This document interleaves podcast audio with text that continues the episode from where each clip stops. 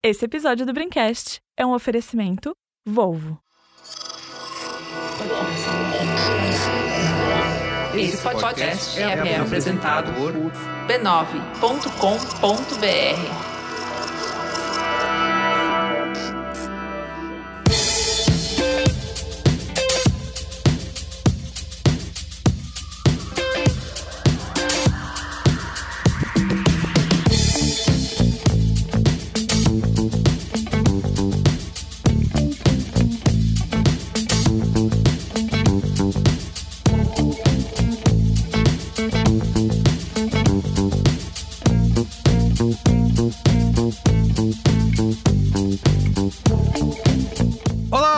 Carlos Merigo, esse é o Braincast número 401. Estou aqui hoje com Olga Mendonça, E aí, pessoal, tudo certo? Beatriz Fioroto. Olá, Braincasters! E temos dois super convidados aqui nesse Braincast.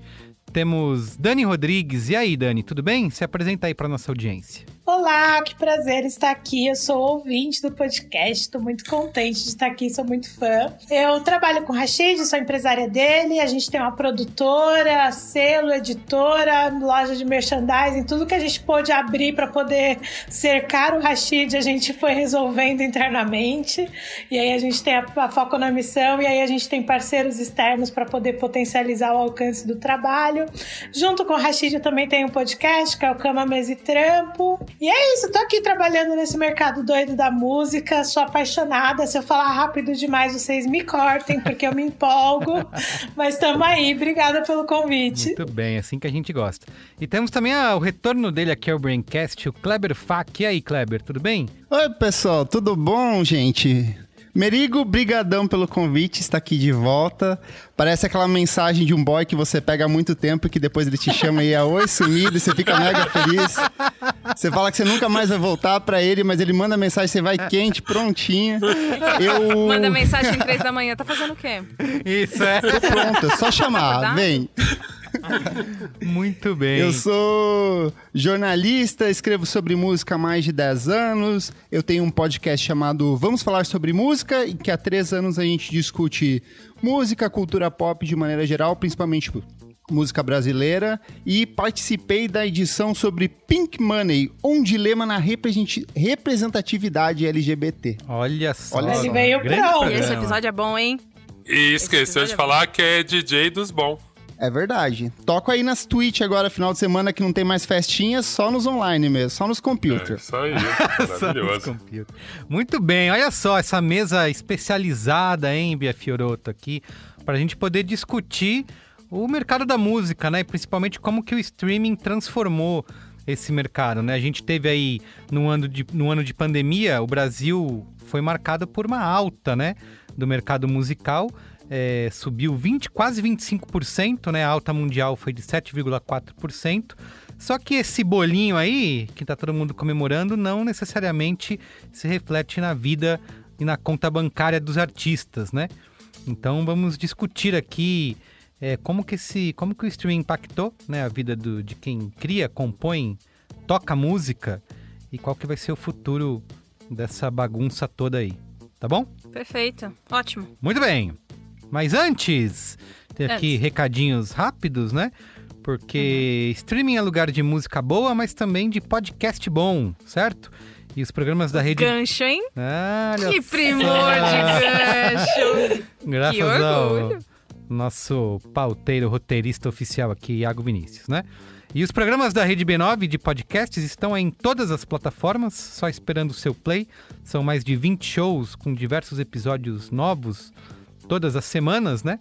Prontos para te informar, entreter e principalmente te fazer companhia aí nessa pandemia, tá bom? Então você pode acessar podcasts.b9.com.br ou procurar por B9 no seu aplicativo preferido de podcasts. Estamos lá no Spotify, no Deezer, Amazon, Google, Apple Podcasts. Tem também Mamilos e Braincast lá no Globoplay. Tá? É só procurar, Opa! dar o play e ouvir. É verdade. Agora que sua mãe fala, onde é que escuta? A minha mãe agora pode ouvir do Globoplay. É melhor, não posso, não, não preciso nem falar da mãe dos outros. Olha aí. A minha própria mãe, eu falo, mãe, Já sabe onde você assiste Amor de Mãe? Isso. Mesmo lugar, ali na outra aba, aí você me escuta. Muito bem, é isso aí.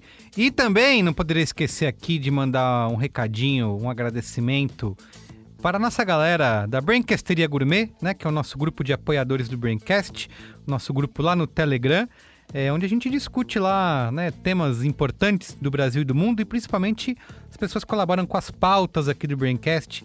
Direto o Iago esteve lá, por exemplo, fazendo perguntas, né, para poder colaborar aqui com a nossa O Iago tá sempre lá assuntando. assuntando, Bia Fioroto também. Direto áudios, por exemplo, a gente tem que dizer que eu sei que Dona Norma anda, né, batendo suas asinhas por aí, né, cozinhando ah, Norma, fora. Você sabe que ela não pode ver um holofote, né? Exatamente. Carlinhos? Ela já gosta de entrar, se divertir com a moçadinha. É interessante aquele grupo. A garotada, a garotada fresquinha, jovenzinha, não viu nada na vida ainda. Ótimo.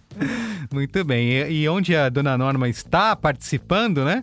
É o, o- o aplicativo que ela usa, né? Porque você sabe, Dona Norma acredita que o Telegram ele é a rede social, né? Que não não é. O WhatsApp Tá não pode. um é verdade. da Norma, uma lorda A da do- Dona Norma. É o do Lorde, a Dona Norma, ela não é bolsonarista, né? Então ela disseram pra Ela- que o WhatsApp tava censurando. Tava cheio de comunista no WhatsApp. Isso, cheio de comunista, aí- Viu, Carlinhos? Mas Ela- agora que você já falou, eu saio do armário. É, votei no Messias, né? Se arrependeu, Dona parte aí. Norma? Então tô lá, tô, tô... O quê? Se arrependeu ou não? Você me arrependi, né? Eu me arrependi de não ter voltado duas vezes pra tirar esses vagabundos do governo. Muito bem, então é isso, ó. Dona Norma. Meu nome é Beatriz Fioroto e eu não tenho qualquer afiliação com as opiniões da Dona Norma. Isso. Ela é um corpo próprio, independente, né? De. Exato, é. É uma, uma coisa que acontece às vezes. Muito bem. Então é isso. Para você fazer parte da Brinquesteria Gourmet, Brinquesteria Van Gogh, né? Brinquesteria Orgânica Premium, você pode acessar b9.com.br barra cine e fazer Mas você parte. tá muito inspirado, cara. Ele tá muito marqueteiro, meu Tá, Deus. eu tô amando. Pode continuar. Vai fazer o programa sozinho, só falando. Vai! Vamos sair, pessoal. Ai, Vamos conversar lá numa outra janela. Obrigada.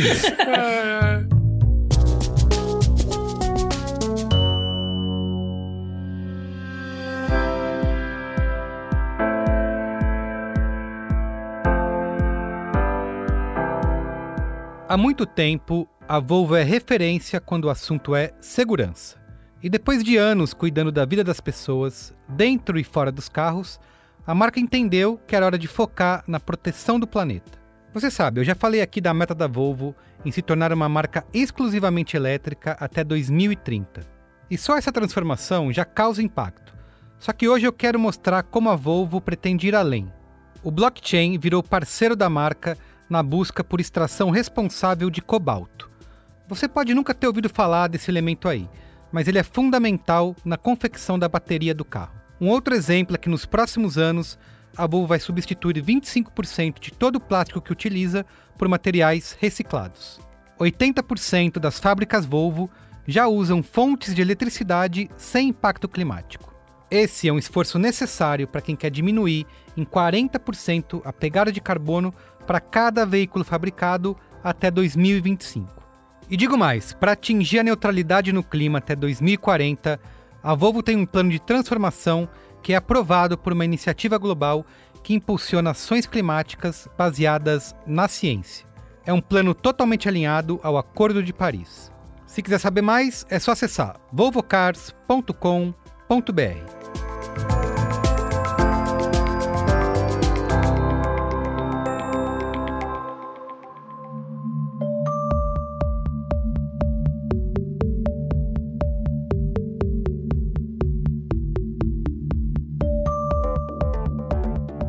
Olá, eu sou Carlos Merigo e está no ar mais um episódio da minissérie Descriptografando, um especial criado pelo Braincast em parceria com a Ripio, para você entender de vez o que são as cada vez mais famosas criptomoedas. Bom, chegamos ao último episódio da nossa minissérie. Nas últimas semanas, explicamos aqui como as criptos funcionam, como evoluíram desde a sua criação até hoje e quais são as principais vantagens e desafios para quem quer fazer parte desse universo. E hoje vamos brincar aqui um pouquinho de futurologia. Vamos navegar entre o que já é possível fazer com a cripto e quais as possibilidades que surgem em um mercado mais aberto às moedas digitais. Você olha para o cenário econômico mundial, você tem mais de 2 bilhões de pessoas desbancarizadas, né? Esse é o Nicolas Sack, head da Exame Future of Money e especialista em ativos cripto. Ele nos ajudou a enxergar o que as criptos podem significar para o futuro da sociedade. A pessoa não é desbancarizada porque ela quer, às vezes porque ela não tem documento, ou às vezes porque ela é excluída desse sistema, às vezes ela não tem renda suficiente para fazer parte do sistema. Mas o que falta para as criptos chegarem no cotidiano das pessoas? Tem questões, lógico, de educação, que é sempre um ponto importante, né? Por você ter desconhecimento de boa parte da população e, e muito ruído em torno disso, falando que, putz, é pirâmide, ainda, ainda não é consolidado dentro da própria mídia, né? E o nosso outro convidado, Rudá Pellini, parece concordar que essa é uma das chaves para a gente mudar com a cripto. Não tem outra forma a não ser educação, né? o investidor entender o que ele está fazendo de fato e se ele não entendeu, se ele ficou desconfortável, não fazer. Não existe dinheiro fácil, não existe fórmula de sucesso barato. Não... O Rudá é head de desenvolvimento de negócios na Wise Trust. Ele trouxe um aviso importante para nossa conversa. Operações financeiras facilitadas não significa que você vai virar aí o tio Patinhas do dia para a noite. Um grande exemplo é a própria Venezuela os venezuelanos estavam usando esses ativos para se proteger de uma grande inflação né, da moeda deles. Pode ser difícil ver esse futuro onde as criptomoedas vão saltar de usos específicos para o nosso cotidiano. Mas o Nicolas nos lembrou de um exemplo bem recente em que algo assim aconteceu. Você pegar a internet no final da década de 80, que é, pouca gente tinha acesso, o killer app da internet era o e-mail, né? E é natural que quando você vai evoluindo no processo de implementação tecnológica, você tem um avanço significativo é, na experiência do usuário, né? O que a gente vive com blockchain e com criptoativos no geral hoje é exatamente isso. Você está numa fase de construção dos alicerces da tecnologia. E é aí que a coisa vira um ciclo. Mais gente por dentro das criptos, mais empresas com interesse em criptos. Com mais empresas oferecendo soluções, mais pessoas entram nesse mercado. Então a gente está vendo já essas grandes indústrias e falando, cara, no final das contas eu tenho que ser agnóstico a qual tecnologia de dinheiro eu vou usar. Eu sou uma empresa e eu tenho que sobreviver. Players grandes como Visa, hoje já oferecendo pagamentos em redes de criptoativos, você tem a PayPal oferecendo pagamentos com criptoativos. Sempre que o consumidor ele ganha mais uma possibilidade de comprar ou vender, é, acho que todo mundo ganha. É um princípio básico da economia.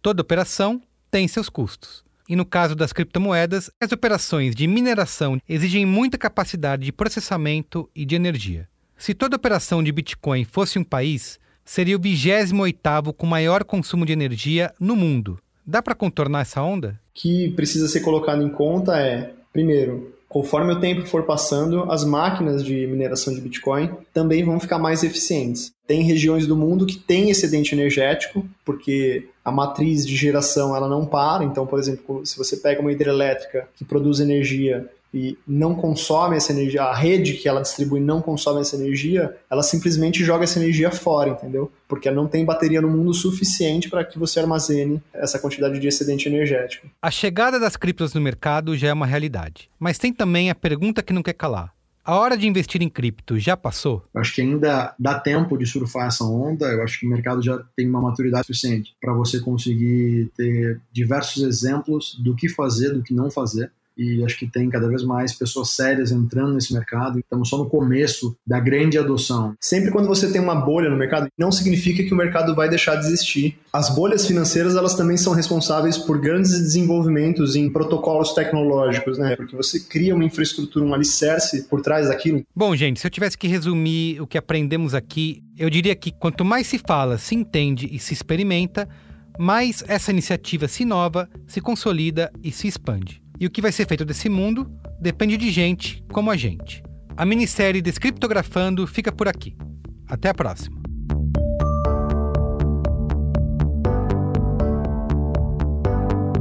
Hoje em dia não tem mais desculpa. Absolutamente tudo pode ser feito na internet. Construir relações, manter amizades, acompanhar as notícias, pagar as contas, até namorar com inteligência artificial já é possível.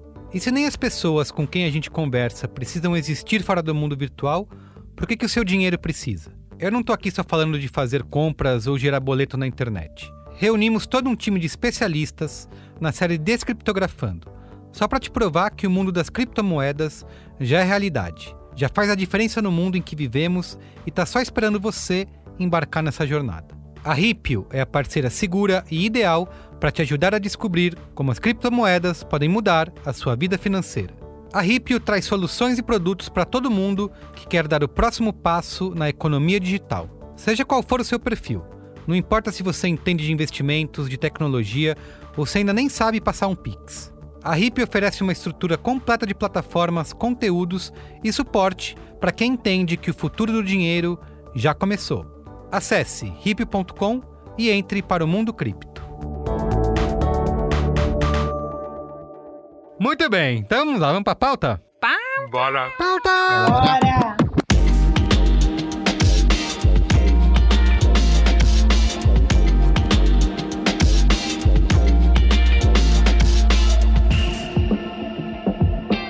O ano foi de pandemia.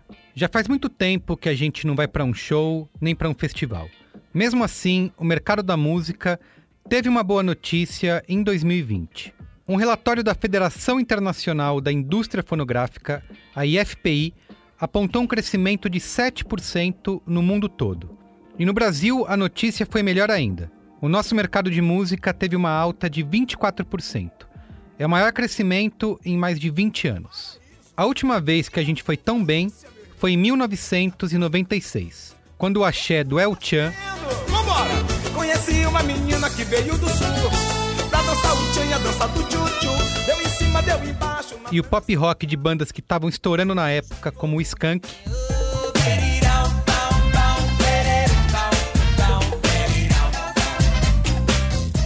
dominavam as paradas de sucesso. Mas essa era uma outra época, né? As músicas vinham quase que exclusivamente num disquinho de plástico, o CD.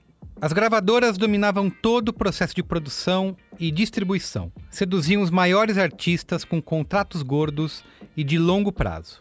O poder de uma gravadora era tão grande que trazia dor de cabeça para os artistas. Eles frequentemente perdiam autonomia de criação diante de várias estratégias comerciais super agressivas. Até que chegou o MP3 e bagunçou toda essa lógica de mercado. A pirataria, que já era um problema sério para a indústria, se tornou uma calamidade. E assim, os discos de estrelas do pop eram baixados sem moderação, seja pelo Napster, Emule e afins. Eu, por exemplo, usei muito Audio Galaxy na época, diga-se de passagem. E foi assim que a música se transformou em meros arquivos de computador. Discos físicos eram queimados pelo Nero e vendidos a dois reais na feirinha de domingo. E os populares MP3 players faziam a cabeça da garotada. Claro que para quem consumia música isso era o paraíso, mas para as gravadoras foi o caos. Um descontrole que só aumentou com a popularização da banda larga. O crescimento do YouTube, de rádios online e torrents complicaram ainda mais esse cenário para as gravadoras. Em resumo, comprar disco perdeu completamente o sentido. A música ficou de graça. É verdade que essa transformação digital também ajudou a democratizar a música. As barreiras entre artistas e fãs foram completamente derrubadas. E a internet permitiu o surgimento de toda uma geração de artistas independentes. Você lembra do MySpace, por exemplo? Só que o mercado fonográfico em si enfrentou uma longa crise e passou anos aí à espera de uma tábua de salvação. Até que ela apareceu. Os serviços de streaming apresentaram um modelo de negócio que mistura assinatura com anúncios. E não levou muito tempo até provar o seu valor. O streaming transformou não só a indústria, mas também a forma como a gente se relaciona com a música e até como os artistas fazem música. E o streaming fez a indústria fonográfica ser rentável de novo. A estimativa é que no Brasil o faturamento ficou na casa dos 2 bilhões de reais em 2020. Só que essa cifra bilionária ainda esconde uma dura realidade que é a remuneração dos artistas. Apesar da retomada da indústria, eles ainda ganham apenas uma fração de centavo para cada play que é dado em suas músicas.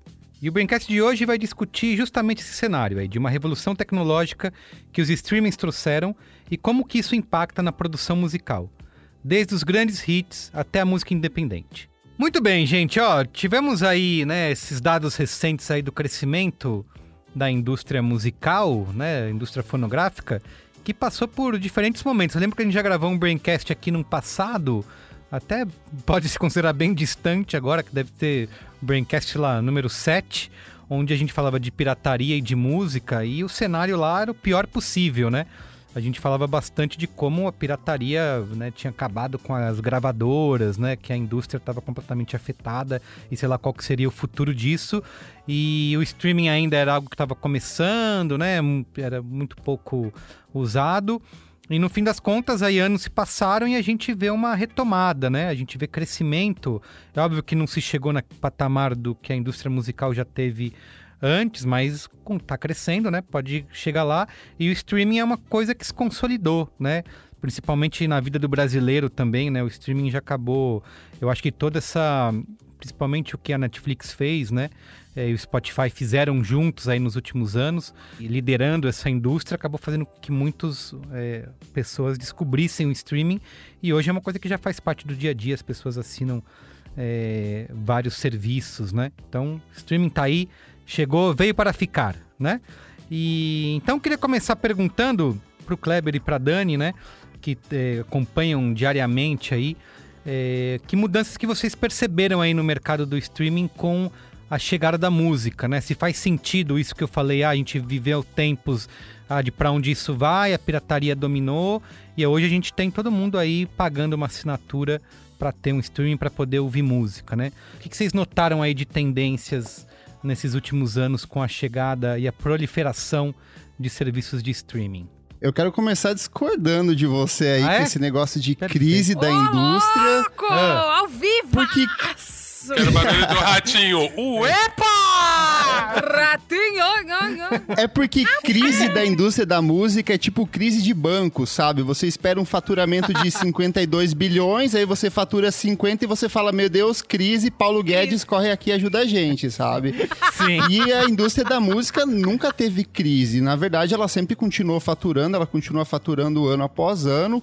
Eu acho que rolou uma mudança de pensamento no sentido de focar mais em artistas específicos, em artistas que vão ter um retorno imediato. Então você vai ter aquelas grandes estrelas, tipo uma Ivete Sangalo da vida, uma Taylor Swift, e aí você vai depositar todos os seus esforços como gravador ali, mas você vai de- deixar de ter aquelas quantidades de selos e braços independentes e outros braços que vão focar em coisas mais nichadas. Então, eu acho que rolou sim um susto ali nos anos 2000 com o surgimento de Napster, da, da propagação do P2P, do MP3, mas crise na, na indústria da música, eu acho que é, é- é- nunca rolou, sabe? Só mudou uma reconfiguração.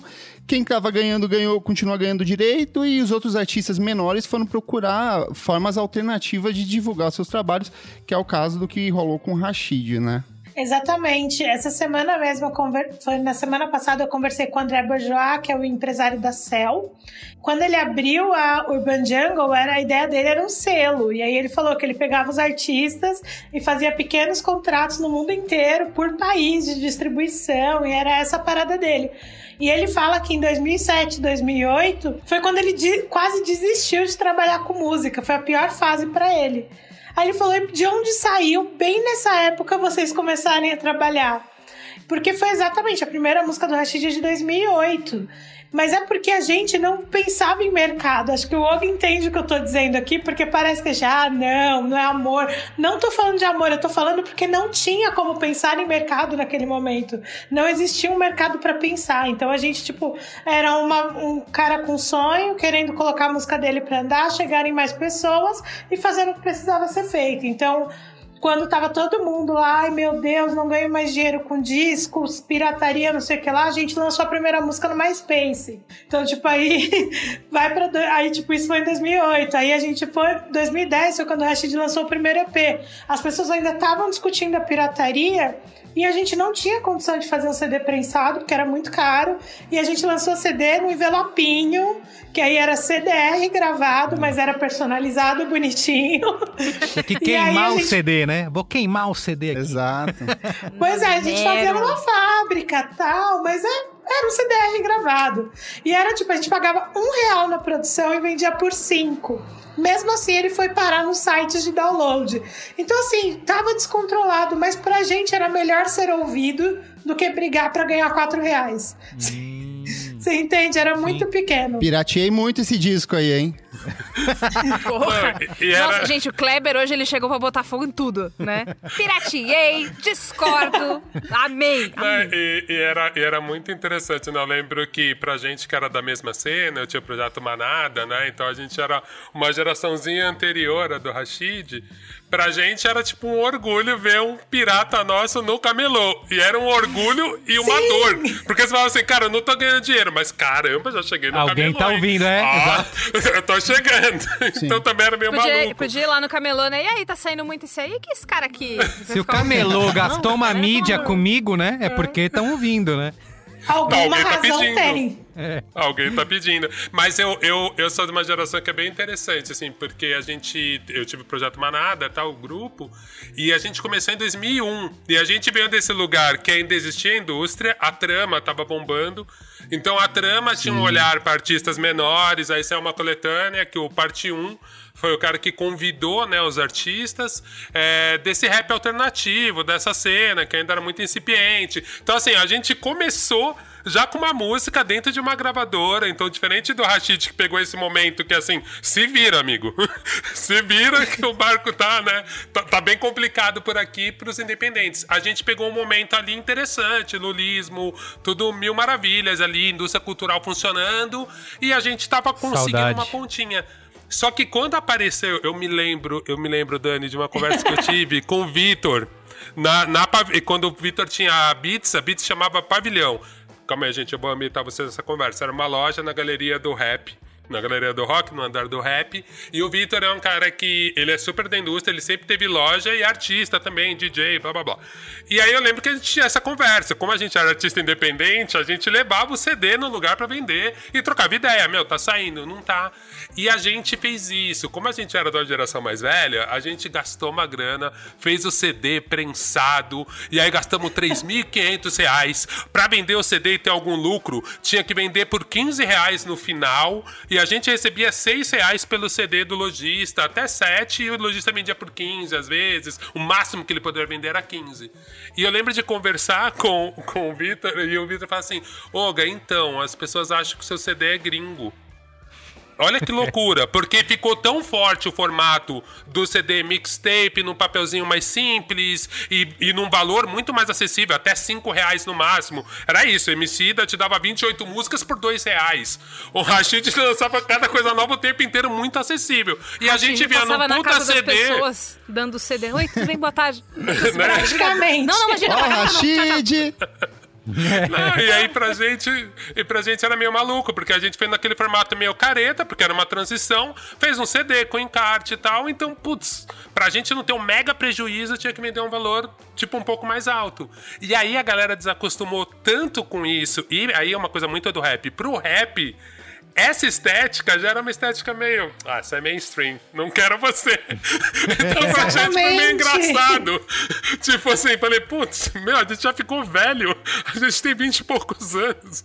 Porque já vinha uma nova geração já, tipo, entendendo muito mais. Falando, cara, e a gente meio ali, tipo, bloggings, pirateia a gente, camelôs, por favor. Tipo, vamos desovar esses discos e vamos fazer uma coisa mais rápida, né? Então tem essa Eu acho que a mudança, gente- esse cenário. Fala, para, Cleber. Não, eu, eu só ia falar que eu acho que a gente precisa voltar um pouquinho só é, pro público jovem do Braincast que tá ouvindo essa audiência do Brasil inteiro, para explicar um pouco como que funcionava o modelo antigamente, né? Eu acho que a gente vai falar de Taylor Swift ao longo do programa e como que funcionava uma gravadora antigamente. Você pegava um artista lá de 15, 16 anos que estava fazendo um show no bar, você falava para você gostava do som dele, achava que tinha um potencial, chegava um cara da gravadora literalmente com uma mala de dinheiro, despejava na sua frente com um contrato com para com a pra tirar o seu sangue. Ô, Kleber, Você essas cenas de ali- filme, né? Que a gente viu muito em filme, a banda Exato, tocando lá é. no, no boteco e tem lá o. Vê um cara engravatado, Isso, ali, engravatado tá no no fundo, canto, é. assim, Ei, ele, caras, ele apaga o você cigarro, é ele vira- vocês é genial. É uma coisa Exa- meio é bem isso. assim. dublada. E ele assim. pegava essa pessoa que tem, sei lá, 15, 16 anos, oferecia um, um adiantamento milionário e meio que te forçava a assinar um contrato onde você deveria produzir de 6 a 8 discos. Imagina isso, assim, você você totalmente despreparado, sem noção disso, você cria meio que um escravo dessa gravadora. Então, a gravadora que ia decidir se o seu trabalho ia ser lançado ou não, né? Então, é... E com royalties ridículos, né? Tipo, tem artista, Exato, tipo, porque- dos anos 70, 80, que tinha 5% de royalties vitalício em contrato. Tipo, o disco é pra sempre da gravadora com royalties de 5%. E aí o que acontece? Chega aí as plataformas de streaming e digamos que essa pessoa que vai receber os 5%, ela vai continuar recebendo os 5% dos royalties dela. Só que agora são 5% do 0,00023 centavos que essas plataformas de streaming se dispõem a pagar pro artista. Então assim, você continua ganhando a mesma coisa, só que o valor é muito mais insignificante. Então eu acho que daí vem toda essa revolta, toda essa crítica, que eu acho que é o motivo da pauta de hoje, que é o, a questão de quanto deve se pagar para os artistas e esse valor que os artistas estão exigindo, que estão se mobilizando, que é de pagar pelo menos um centavo de dólar por cada execução de play de música, né? Perfeito. Porque você já respondeu uma pergunta que eu ia fazer, que era justamente se os streamings tinham tornado esse jogo aí mais justo, né? E na verdade não. É isso? Você tem uma Eu democra- acho que assim, Você tem uma democratização, certo? De você poder lançar Sim. sua música lá, todo mundo pode pôr lá, mas essa questão econômica continua ruim, certo? eu sou um eterno defensor dos streamings, assim, eu cresci no interior do país, sem acesso à loja de CD, com acesso a uma internet via rádio, e aí todo final de semana, para eu conseguir baixar os discos, eu programava meu relógio, assim, do sábado de madrugada, de uma em uma hora para eu acordar, para baixar um disco por vez, sabe? Um Então, assim, operário da música, Da, né? da- da- exato, louco pela música, eu quero, quero fazer isso. Eu passava o resto da semana ouvindo no meu MP3 Foston ali. Só que eu acho que é inegável o valor que o streaming trouxe no sentido de acesso, sabe? Hoje eu falo de uma música aqui, você abre o seu, seu Spotify, seu Deezer, sua, sua plataforma favorita e tá ali. Antes era um processo de você achar o blog certo, que tinha o link certo, ou dentro da- do casar, do emule, do que quer que seja. Sou sick. Então, Soul Seek, que eu ainda uso, inclusive ele funciona até hoje, Ainda maravilhoso. é Beijo, maravilhoso. Soul Seek. É perfeito. Só que eu acho que ao mesmo tempo que a gente tem um acesso enorme, esse valor, essa entrega pro artista, o repasse dessa verba é cada vez menor. E é aí onde vem Eu essa acho- discussão, né? Eu acho que o grande problema também é que o acesso foi facilitado. Qualquer pessoa hoje você pode ir lá fazer uma música, produzir em casa, gravar em casa com o microfone do iPhone igual eu tô gravando aqui. E aí subir essa música porque também é fácil, tem distribuidora grátis que você distribui sua música, etc. Só que ficou muito mais difícil de ser visto e ser ouvido, justamente pela facilidade. O volume de lançamento é surreal. É. O relatório do Spotify esse ano acabou de sair esse relatório que eles fazem anual, falou que tá saindo 60 mil músicas por dia. Então, assim, como você vai ser visto entre 60 mil músicas por dia? Então, tipo, acho que esse é o grande problema, entendeu? A gente tá num, num cenário onde é muito mais fácil lançar? Sim, indiscutível. Antes, se uma gravadora não olhasse pra você e falasse, vou lançar seu disco, você não tinha como lançar um disco. Você ia ficar na geladeira por trocentos anos. Rashid entrevistou o Lenine esses dias. Ele, tipo assim, de um disco pro outro do Lenine, tem 10 anos, acho que do primeiro pro segundo disco do Lenine. É uma coisa surreal. Ele falou, não, porque eu não tinha contrato nessa época e não tinha como lançar, não tinha. E aí você pega agora, todo mundo entra, só que pra ser visto. Então, tipo, a gente é muito mais fácil entrar, muito mais difícil de conseguir fazer uma carreira no mercado da música. Sim. Nos dias de hoje, nas condições de hoje, né? E tem uma coisa também assim, você tá ve- dentro, imersa no contexto de hip hop, em que tecnicamente você produz uma batida e grava a voz ali de um jeito muito mais fácil. Se a gente pensa, entre muitas aspas, porque obviamente tem coisas mais complexas em cima disso, mas se a gente pensar, por exemplo, numa banda de rock, que muitas vezes precisa de fato estar dentro de um estúdio, ou precisa de um tempo mais de produção, precisa contratar, sei lá, um violinista para tocar. Esse custo de produção, a hora estúdio, ele é muito caro. E, e quando você faz o cálculo do, do retorno que você vai ter nesse 0,00023%, não paga o custo da música que você está produzindo, sabe? E a lógica dessas plataformas de streaming, que obviamente são controladas por pessoas que não são do meio da música, que são pessoas de marketing, que são pessoas que querem mais números, mais assinantes, mais execuções, eles não têm essa, essa noção de que não, do custo disso, sabe? Do processo. E disco não é, é. Claro que vai ter música de um jeito comercial, mais plástico, música é, dentro de uma fórmula. Só que, de maneira geral, música é um processo de uma vida inteira, sabe? O processo de composição do primeiro disco de um artista é sua vida inteira até aquele momento, tudo aquilo que você viveu, as pessoas que você se apaixonou, que você sofreu, as dramas, as suas vivências. Não dá para você ficar tirando isso a toda hora, sabe? Não dá para você fazer um clássico o tempo inteiro. Vai ficando uma coisa rasa ali no processo. Nossa, não dá pra fazer um clássico o tempo inteiro, é uma frase genial.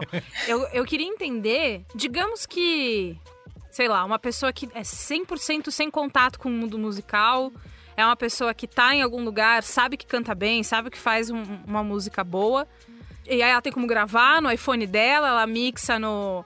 Que nem o, o Fiote, né? Que mixou o Bumbum Tantan numa mesinha super pequenininha lá na Perfeito. casa dele, não sei o quê.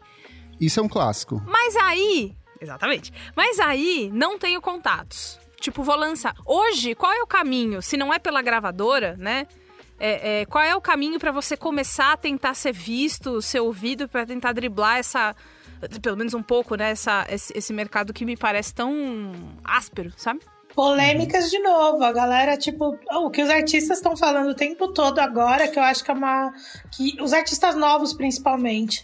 Se você não tiver online o tempo inteiro, se você não for uma marca, se você não se transformar no influenciador, você não consegue trazer as pessoas para perto. Só que assim, o influenciador, ele tem um trabalho que é árduo, mas é só ser influenciador. Então ele estuda o tema do vídeo e faz o vídeo. Ele, o podcaster, ele estuda o tema do podcast e vem pro ar gravar.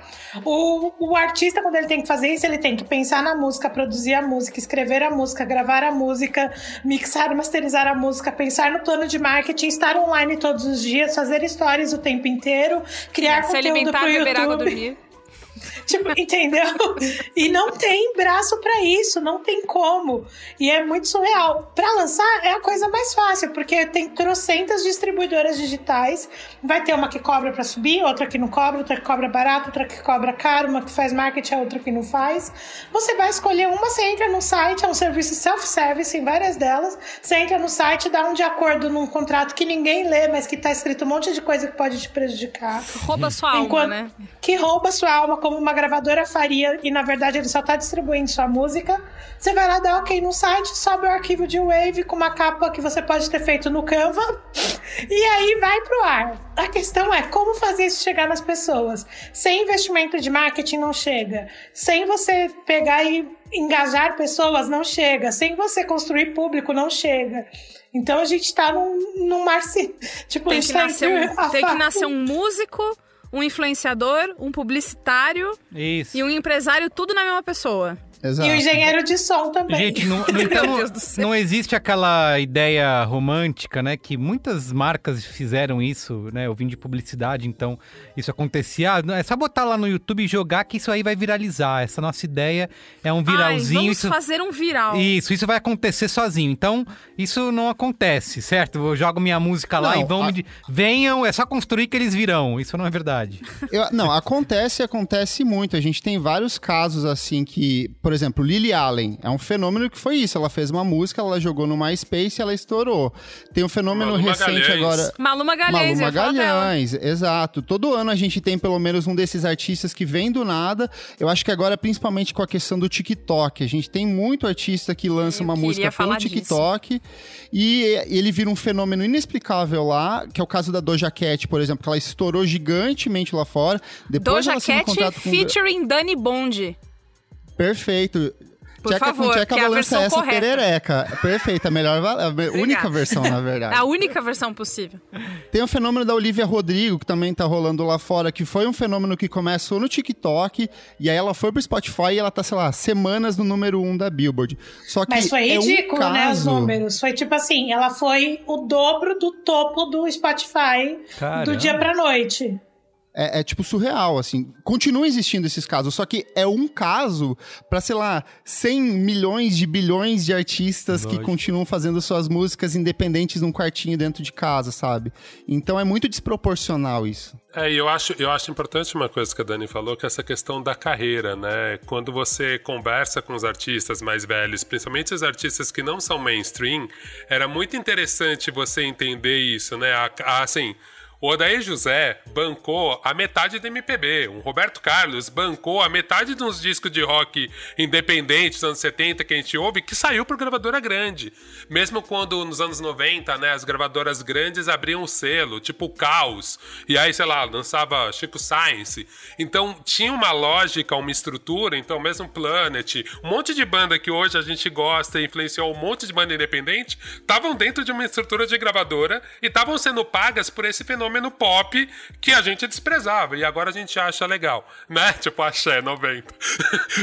Todo mundo desprezava e depois, nossa, amo axé. E aí você fala, enfim, é é uma outra pauta, né? Como a nostalgia deixa tudo legal. Mas, mas eu acho que tinha uma questão que era, pra mim era muito interessante, assim, essa visão de indústria muito real de construir uma carreira daquilo que você investiu um dia da grana e outros serem só branding, só garantir uma qualidade para sua gravadora. Então era bom você ter o Oswaldo Montenegro na sua gravadora para falar, ó, minha gravadora tem esse leque de opções. Se o cara fosse ver em números, talvez o Oswaldo vendesse muito, muito pouco, mas era aquele range muito interessante ali, aquele leque de Trazia o variedades. renome, né? Trazia o 10 da crítica, essas coisas. É isso. E aí, assim, agora a gente tá num lugar que é muito engraçado. Primeiro, esses fenômenos muito rápidos, né? Que a gente fica assim, tipo, sei lá, aquela menina Black lá que cantava Friday. Sei lá, onde tá essa menina Ah. agora? Ah, Rebecca. Black. Pô, ela é, voltou, lançou ela lançou um remix, é, de Ah. 10 Friday anos fritíssimo, maravilhoso. Você entende? delicioso. Você entende? É, mas, Deu a mas volta é isso que eu virou falo. clássico. Ela virou quase a Então, Charlie XX Mas, mas é isso que é engraçado. A pessoa vira um meme, ela vira, ela faz um remix do meme, sabe? Então, assim, isso não é uma carreira, isso é um meme. E, e isso eu acho muito triste no final, sabe? Assim, a gente tá ouvindo memes, a gente tá levando memes pra frente e tá construindo uma história da música em cima de memes. E isso eu acho Justo. terrível.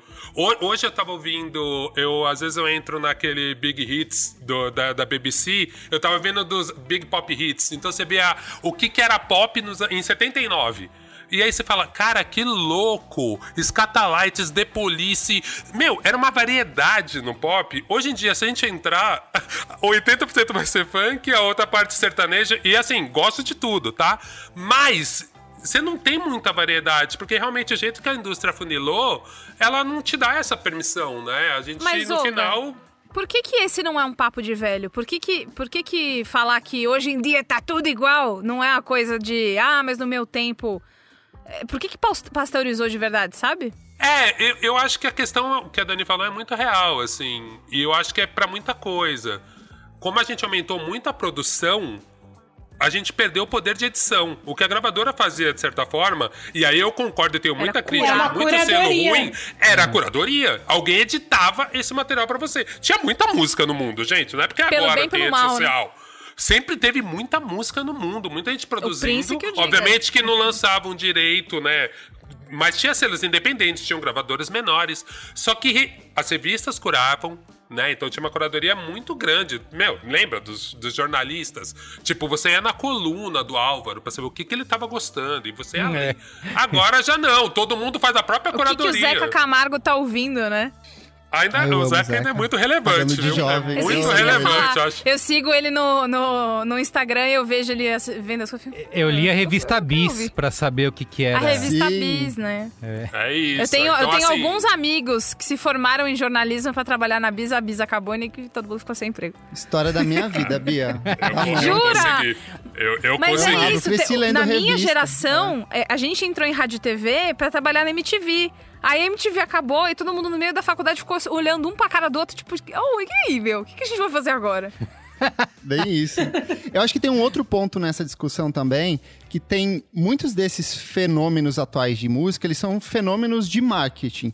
Eu queria abrir um espaço para falar do Drake. Eu adoro o Drake, gosto muito dos primeiros trabalhos dele, mas dos cinco anos pra cá, o Spotify abraçou o Drake como um produto e fez esse produto, fez tudo o que podia fazer desse produto. Então, é, o Drake fez um contrato com o Spotify de alta exclusividade de distribuição da música dele dentro da plataforma. Então, você tinha Drake circulando em todas as playlists do Spotify, sei lá. Feministas brancas da Austrália, tinha a música do Drake. Samba de raiz, tinha a música do Drake. Então, o Spotify é, soube como pegar esses artistas que são fenômenos e foi colocando lá dentro. Então, muitos. A gente vai ter Luísa Sons, a gente vai ter a Anitta, que são artistas de um jeito ou de outro meio que suplantados por uma gravadora ou por um investimento maior e que entram em conjunto com o Spotify. Então, assim, é um alimentando o outro ali dentro, fica uma, marca, uma máquina, só que meio que não sai disso, sabe? O próximo sucesso vai ser muito parecido com isso, o outro vai ser muito parecido com isso, e morre dentro da plataforma, sabe? Mas não é, tem o nada Drake, novo. O, o Drake é muito triste, porque a gente que é do rap, a gente ouve o disco, o tipo, o Drake há muito, muito tempo, e o Drake mudou mesmo, assim. Ele mudou, e o Drake virou um caçador de tendências. Se a moda é o reggaeton, ele migra pro reggaeton. Se a moda Não, é e o ele trap, ele copia, migra pro né? trap. Sim. E ele copia artistas independentes, faz uma versão da música, às vezes ele acredita e paga, às vezes não. É, Tipo, o né? Kevin e o Chris. Que ele Kevin fez e o Chris, a versão ele com Kevin e o Chris, que é Try, You Won't Even Try, que é a versão de vai, rebola pro pai. É, mas é- é- é- essa é uma das que ele ainda falou, né? É, toda É. hora a gente descobre um artista underground que fala assim: Eu já fiz esse refrão. Aí tá o Drake cantando. Você fala assim, cara, é muito da igual. E aqui a gente tem artista, tipo, tanto no rap quanto no pop, que é caçador de tendências igual. Faz o que tá rolando, o que tá dando play, o que tá funcionando. E aí, gente, as plataformas, a briga das plataformas é a economia da atenção. Ela quer te prender lá, lá dentro pelo máximo de tempo possível. Não Sim. importa como. Sim. Então, é, tipo, eles vão, eles vão repetindo fórmula também no que eles dão destaque. Putz, tá todo mundo gostando de trap, vamos fazer 50 playlists de trap, porque as pessoas têm que ficar aqui dentro ouvindo trap o tempo inteiro. Eu queria perguntar E mais pra aí vocês vai, né? sobre essa, é, é, essa importância das playlists, né? Que é uma coisa que o streaming que trouxe, né? De você navegar por playlist. Quando isso surgiu, eu falei, ah, legal, tem uma playlist, mas não usava, né? Ia nos artistas preferidos e nas músicas que eu gosto. Eu gostava mais de você poder procurar artistas similares, é, né? É. A, cria uma rádio a partir desse artista ou dessa música. Do Rádio que do Coronel Pacheco é ó. isso, exato, e aí vai. Mas eu vi que a playlist ganhou uma importância gigante, né? Estar dentro dessa play- dessas playlists tem uma importância enorme também, né? De você navegar por isso e até por mood, né? Por, ah, que clima que eu tô hoje, tô afim de ouvir mais é, isso, acorde aquilo. feliz, Isso. trabalhe energizado. Então, isso tem Anos um... 2000 fazendo almoço, tem umas É, exato, né? tem umas assim mesmo. Então, assim, que, que impacto teve isso, Dani, assim, na, na hora de criação da música? Pra você também, né, Kleber? Que é, é, os artistas pensam muito, quer estar dentro da playlist, é importante. Isso muda muito, tem uma música do Rashid lá nessa playlist aí, almoço de domingo. Isso leva a audiência lá pra cima ou não? Leva. Eu quero só anexar uma pergunta ao Merigo, porque eu acho que ela combina. Porque eu quero saber. Eu brinquei antes da gente começar a gravar, mas eu quero saber por que, que as músicas têm um tempo muito reduzido agora. Eu. eu... Dois minutos. É, dois minutos. Eu, eu sou uma grande apreciadora do fit dance. Eu sou uma mulher que gosta, assim, de arrastar a raba no chão ouvindo músicas de gosto questionável. e uma das coisas que eu... Come... Quando eu comecei a, a dançar mais, fit dance e ver as coisas, é tipo... Pô, agora que eu tava gostando, acabou? Então, modo turbo. Anitta, Luísa Sonza e a Pablo. Meu, o combo de rebolar até o chão, sabe? Ai, mas não tem qualidade... Shhh, não perguntei. Quero ouvir. E aí a música, ela chega lá no meio, você tá, tipo, pulando junto com a foguete do tipo... Acabou. Não, não me deixou brincar, entendeu? Eu tava animada, aí acabou a música. E aí agora eu acho que eu meio que cheguei num ponto de looping que eu entendi, que é aí eu ponho de novo. É, Não, cê- mas Você é- descobriu a fórmula, pronto. Obrigada. Mas assim, a playlist, a gente não faz música pensando nela, mas quando a gente fecha o disco e vai pensar no plano de propagação disso, tipo, o, a pergunta número um é qual vai ser a faixa foco. Hum, Então tá. a gente escolhe qual é a música que é a faixa foco. Essa pergunta é respondida pelo que pode entrar em playlists. Olha. Porque isso puxa o disco, puxa o artista, puxa o número de ouvintes mensais, puxa o número de plays e pode reverter uma taxa pequena, mas reverte fãs. Então, assim, é muito importante, porque o que aconteceu? As playlists elas têm muitos seguidores. Sim. E tem, isso tem uma coisa que o público gosta, e aqui me desculpem quem tá ouvindo, mas tem uma coisa que as pessoas gostam é de famoso. Então, tipo, se a música tá tocando muito e se todo mundo tá falando daquele artista, as pessoas passam a gostar daquilo pela insistência de que tá ali. Então as pessoas elas falam, eu vou ouvir o que todo mundo está ouvindo, porque eu quero estar antenado. Então as playlists se tornaram o rádio. Tipo, é brega falar playlist é o novo rádio, porque essa discussão a gente tá tendo há cinco anos na indústria. Mas assim, mas é uma verdade, porque as pessoas elas já não ouvem. O rádio é muito importante, ele muda a vida de um artista.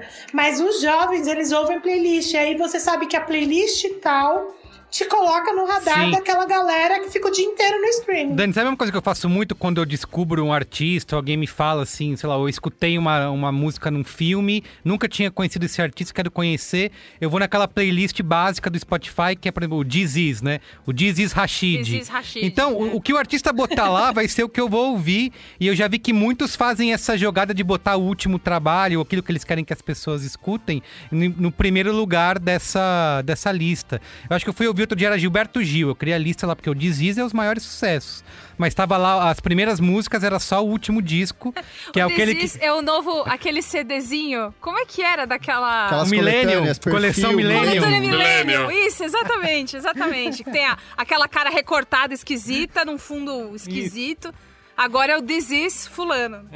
E tem uma coisa também, é a, a questão de, por exemplo, como essas playlists estão impactando o jeito de fazer música. Eu acho que o fenômeno mais significativo disso é a Rap Caviar do Spotify, que ela começou como uma playlist de curadoria. O Spotify depois, se eu não me engano, compra o conceito dessa playlist e todos os artistas que saem, tipo, quem entra ali, que vai pro topo dessa playlist, meio que acaba pautando outros, outros artistas novos que vão produzindo isso.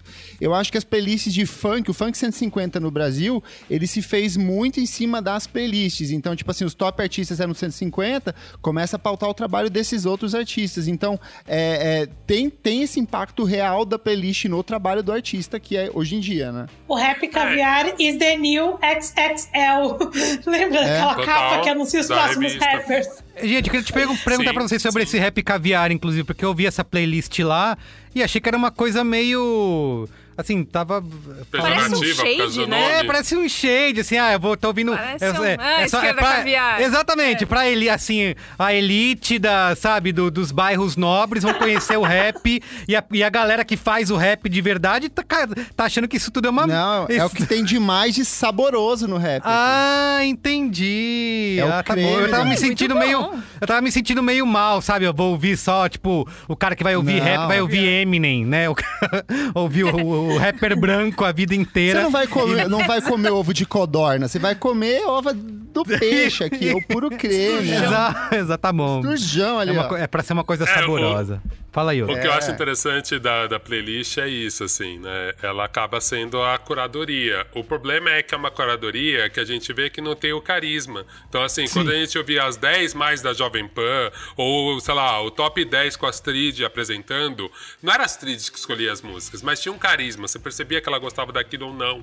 E eu só acho que o que eu acho mais estranho nas playlists, eu fico um pouco de dó de quem é escravo de playlist, é porque, assim, cara, é uma curadoria que mostra que, assim, cara, você.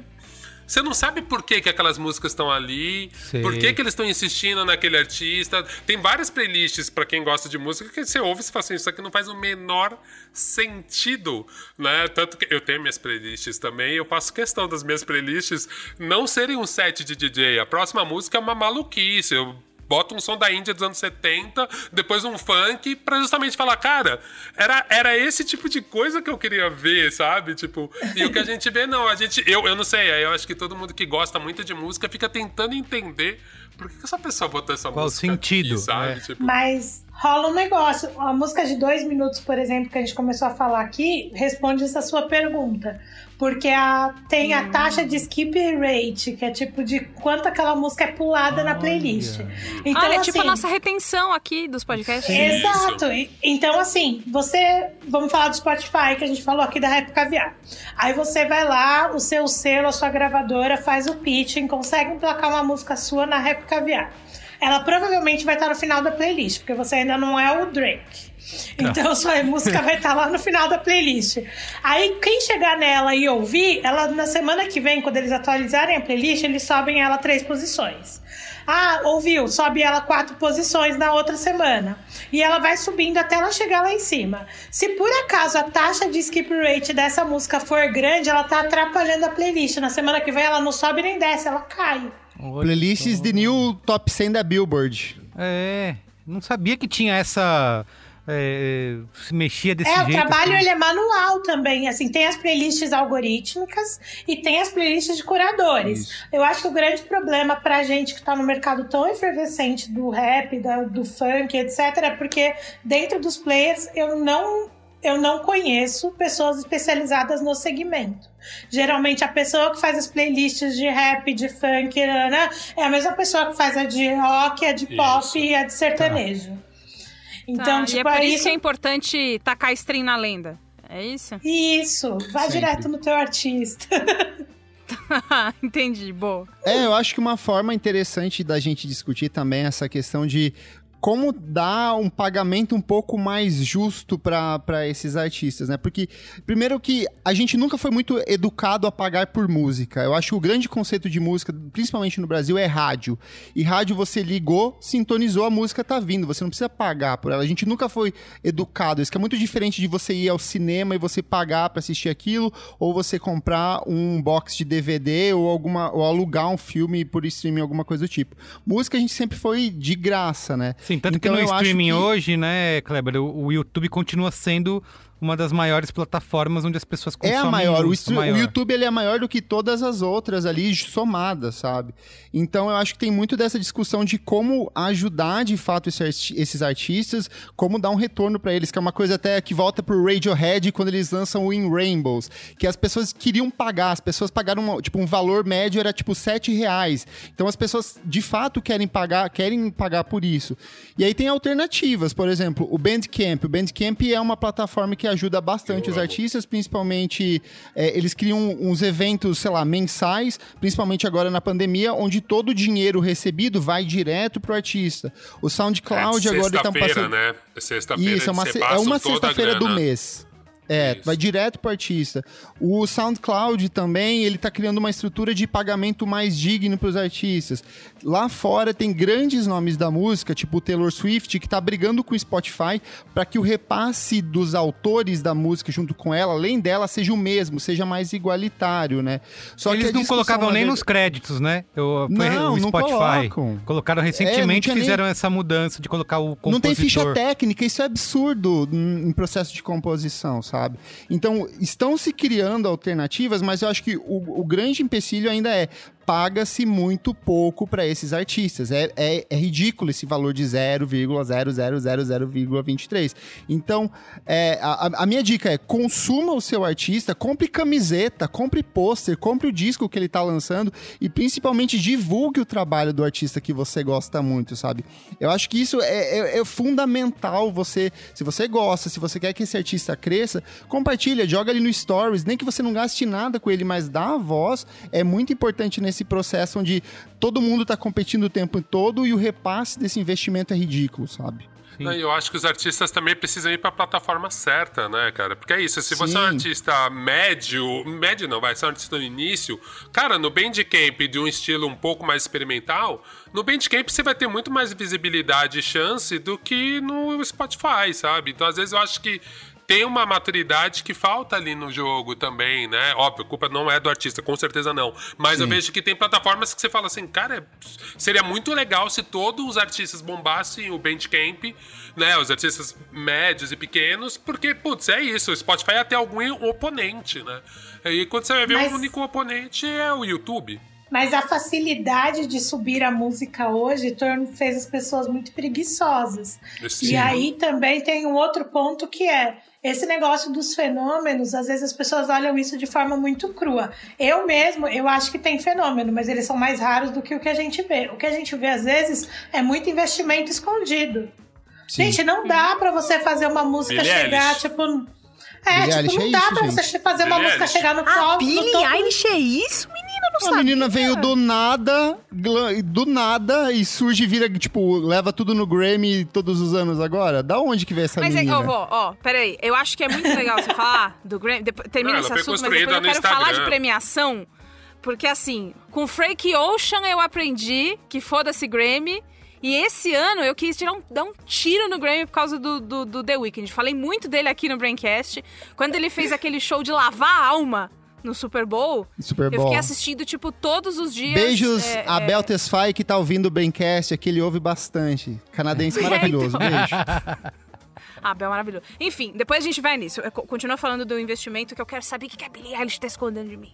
Não, mas não, é, é porque isso, assim, a é gente só, acha só foi uma coisa que a gente ficou parecendo que a gente acha que ela não tem talento. Não, ela ela é realmente boa. é, talentosa, senão ela não se sustentaria. Mas existe, pode se aprofundar agora na questão do. Aí. Não, mas é, às vezes a gente acha que o artista simplesmente chegou lá. A Olivia Rodrigo, pra mim, é um claro exemplo. Porque no dia, eu olho todo dia os charts do Spotify. Tem duas coisas que eu faço, que eu olho os charts e toda sexta-feira eu olho novidades da semana e as, as principais playlists de rap e R&B, que é onde caem os nossos artistas ali. Então eu vejo o que, que tá acontecendo no mercado. E a Olivia Rodrigo, é tipo assim, ela foi do zero a um milhão, a um bilhão em segundos. Então eu falei, gente, quem é essa menina? Joguei no Google, tipo assim, tem a ver com Disney, tipo, daquela galera que saiu da Disney ali. High School Musical, ela é. Então, tipo, então já tinha uma base de fãs.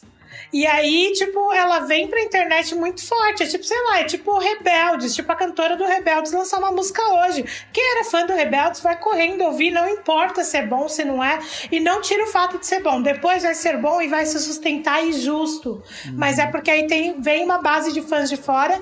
E com certeza teve muito investimento, gente. Né, Isso não acontece do nada. Desculpa, tipo, é por isso que existe mídia, é por isso que existe impulsionamento, é por isso que as pessoas trabalham mídia programática e tudo mais. Então a gente tem que ser um pouco mais frio nesse sentido.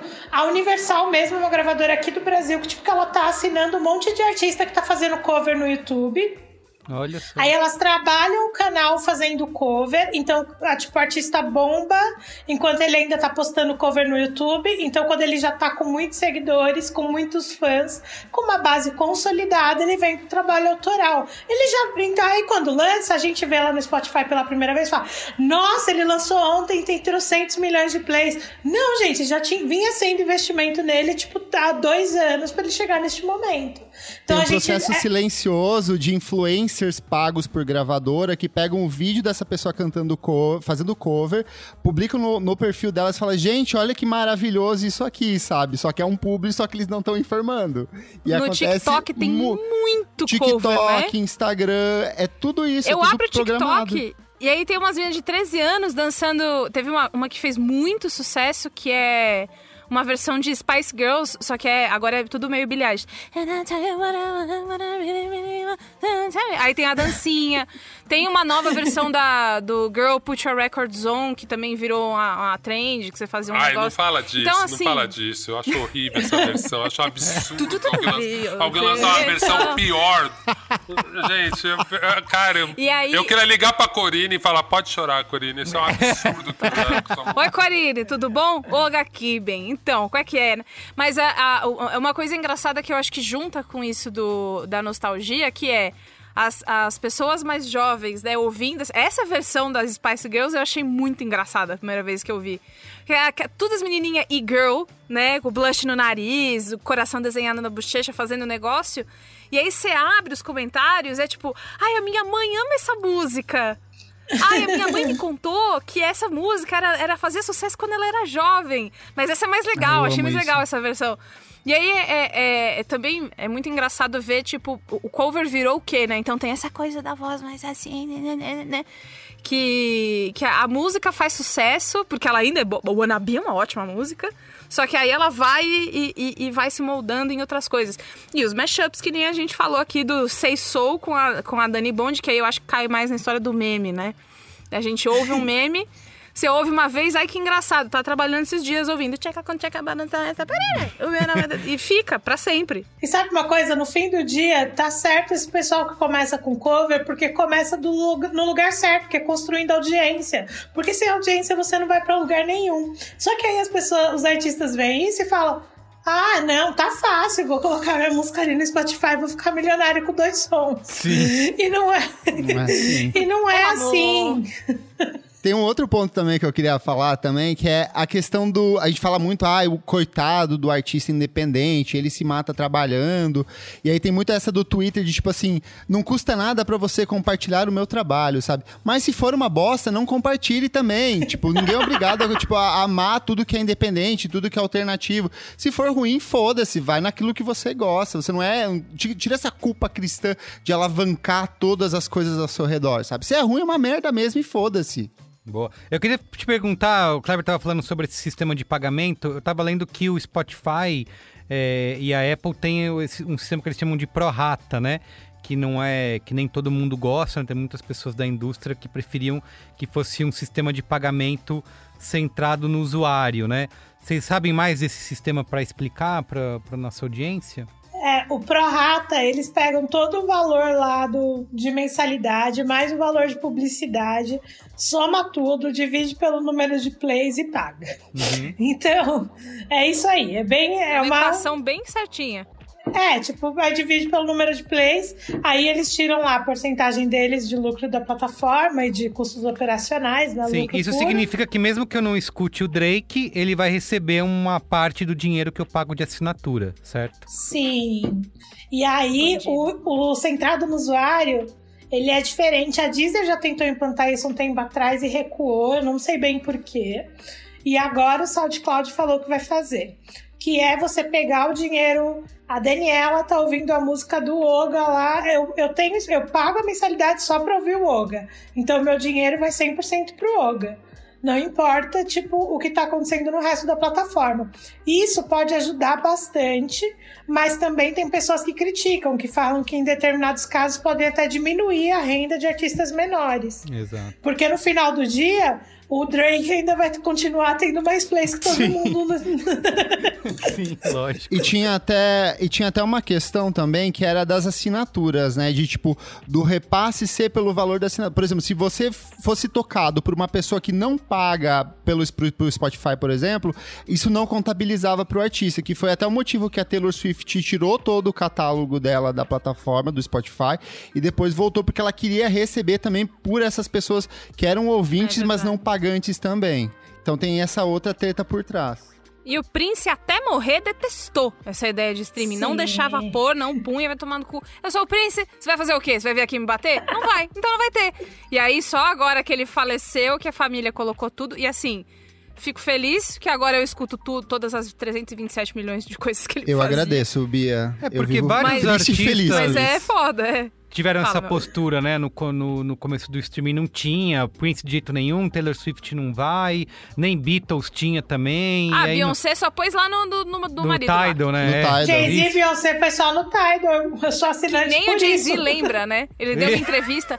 Ah, o que, que você tem de empresa? Ah, tal coisa, tal coisa, tal coisa. Eu acabei o Tidal. Ele, ah, é, Ah, é menina, mesmo? tem o Tidal.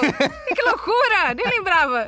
E é É engraçado dando que dinheiro, você puxou né, do gente? Prince, porque o Prince, desde os anos 90, ele já critica esse aspecto das gravadoras. Tanto que ele foi Sempre, né? proibido de utilizar o nome dele e ele adota Que ele aquele usava o símbolo. símbolo. É. É. Não, que ele, que ele fazia. Que ele fazia show escrito slave na bochecha. Slave, é. Mas É, dá pra e aí lutar. ele teve que virar o artista antes conhecido como Prince. É, dá pra lutar contra isso, assim? É, Pra mim ficar provado que não, né? Se esses grandes, tipo Taylor Swift, não conseguiu e acabou no Eu sinto cedendo. Que lá fora existe uma oportunidade maior de você viver de música, assim, falando de meio independente, que é onde eu tô imerso. Eu sinto que tem muito artista pequeno que consegue viver de música no sentido de ele vai assinar uma composição de alguém, ele vai trabalhar em estúdio com alguém. O mercado de shows, Estados Unidos e Europa, ele era muito mais movimentado do que aqui. Então o artista consegue fazer, ele lança um disco, em um ano ele sai da Califórnia e vai até Nova York no circuito de shows é, é, interessante. Ele vai vender o merch dele, ele vai vender os discos dele, que são mais fáceis de prensar do que aqui, porque aqui a gente só tem, sei lá, duas gravadoras, por exemplo, de vinil, só tem duas prensagens do Brasil. É, tudo é mais barato para fazer lá fora. Lá fora eu sinto que sim. Aqui é artista igual pedreiro e, tipo, é o cara que vai ter que é, cantar na, na, na, quinta e na sexta-feira à noite, mas na segunda-feira de manhã, no sábado de manhã, às vezes já vai ter que estar trabalhando numa loja batendo ponto, sabe? Então eu acho que aqui, pelo menos no Brasil, a gente ainda é muito, muito refém, sabe? Não tem como escapar desse esquema. É, lá fora tem um esquema de artista independente que é independente entre muitas aspas. A gente pegar o Chance the Rapper, que é um artista que eu adoro, é tipo a primeira mixtape dele, tipo assim, esse é o lema dele. Não, o Chance é o independente. Só que a primeira mixtape dele foi com um aporte de tipo de 300 mil dólares de SoundCloud. Ah. Aí o segundo, aí o primeiro disco que saiu era um contrato com a Apple Music. Então, assim, tipo, independente, calma, né? Eu, eu, tipo, eu sou independente, nunca E agora ele tá num processo fudido lá com o antigo agente dele, né? Com o empresário, tipo, é. e aí, assim, é, eu nunca tive dinheiro de fora para trabalhar, eu sou independente. Hoje a gente é distribuído por uma gravadora major eu ainda sou independente, porque o que eu recebo é um adiantamento para produzir o disco e depois isso é descontado de mim. no que que me compensa estar lá? Porque eles me ajudam a investir em marketing. Porque eu não posso competir com o mercado sertanejo que tem 500 mil reais, um milhão de reais para investir em marketing no lançamento. É, pegando esse gancho da Dani, alguém publicou, eu, não acompanho, mas sei que tem o no Braincast que a gente gravou tem o mano lá do BBB, como que é o nome? É Rodolfo? Rodolfo, Rodolfo, Rodolfo, né? Rodolfo. E aí, é, alguém botou a foto, por que, que ele não sai do BBB? E aí botaram um print dos, das músicas mais ouvidas do Spotify e era só isso, era só sertanejo. Falei, esse cara nunca vai sair do BBB porque a galera que tá botando tá escutando sertanejo. Não, não sei qual é a relação, mas enfim. Pra, ah, mas é, a popularidade, né? Isso, exato. É, é, a, gente, a gente ganha afinidade, a gente, muita gente, né? Mas a, as pessoas ganham afinidade pelo, pelo que elas escutam. Eu quero saber uma coisa. Nesse bololô, hahaha a premiação, qual é a, re, a, a, relevância, além, além de eu ficar brava com o Grammy, quero que todo mundo morra, é, qual que é a relevância que tem hoje? Porque uma Ganhar coisa que eu prêmio. vi acontecer... É, não, porque uma coisa que eu vi acontecer foi, no, rock, no último Rock in Rio que a gente teve, acho que 2019, a Her veio, palco mundo, Medina, quê? Do que, que você tá falando?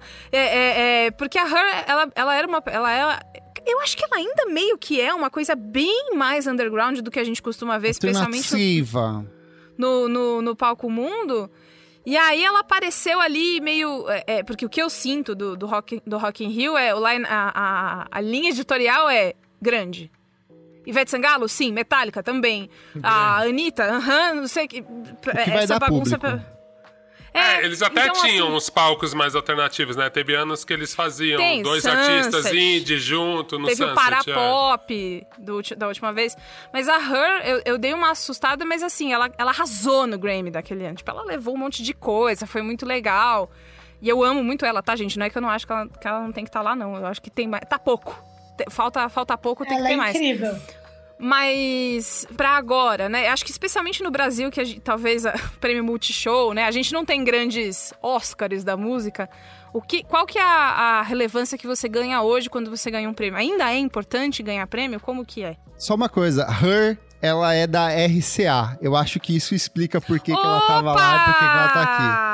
Ela já não é então, independente há muito tempo. Está Mas nunca retirada foi. a frase, ela, Ela ainda nunca é um foi, underground. é. Ela nunca foi. Ela é então. assinada desde os 14, 15 anos de idade, porque ela é multi-instrumentista, Gente, talentosíssima mas eu tava e estava tudo sendo errado. preparada para ser estrela.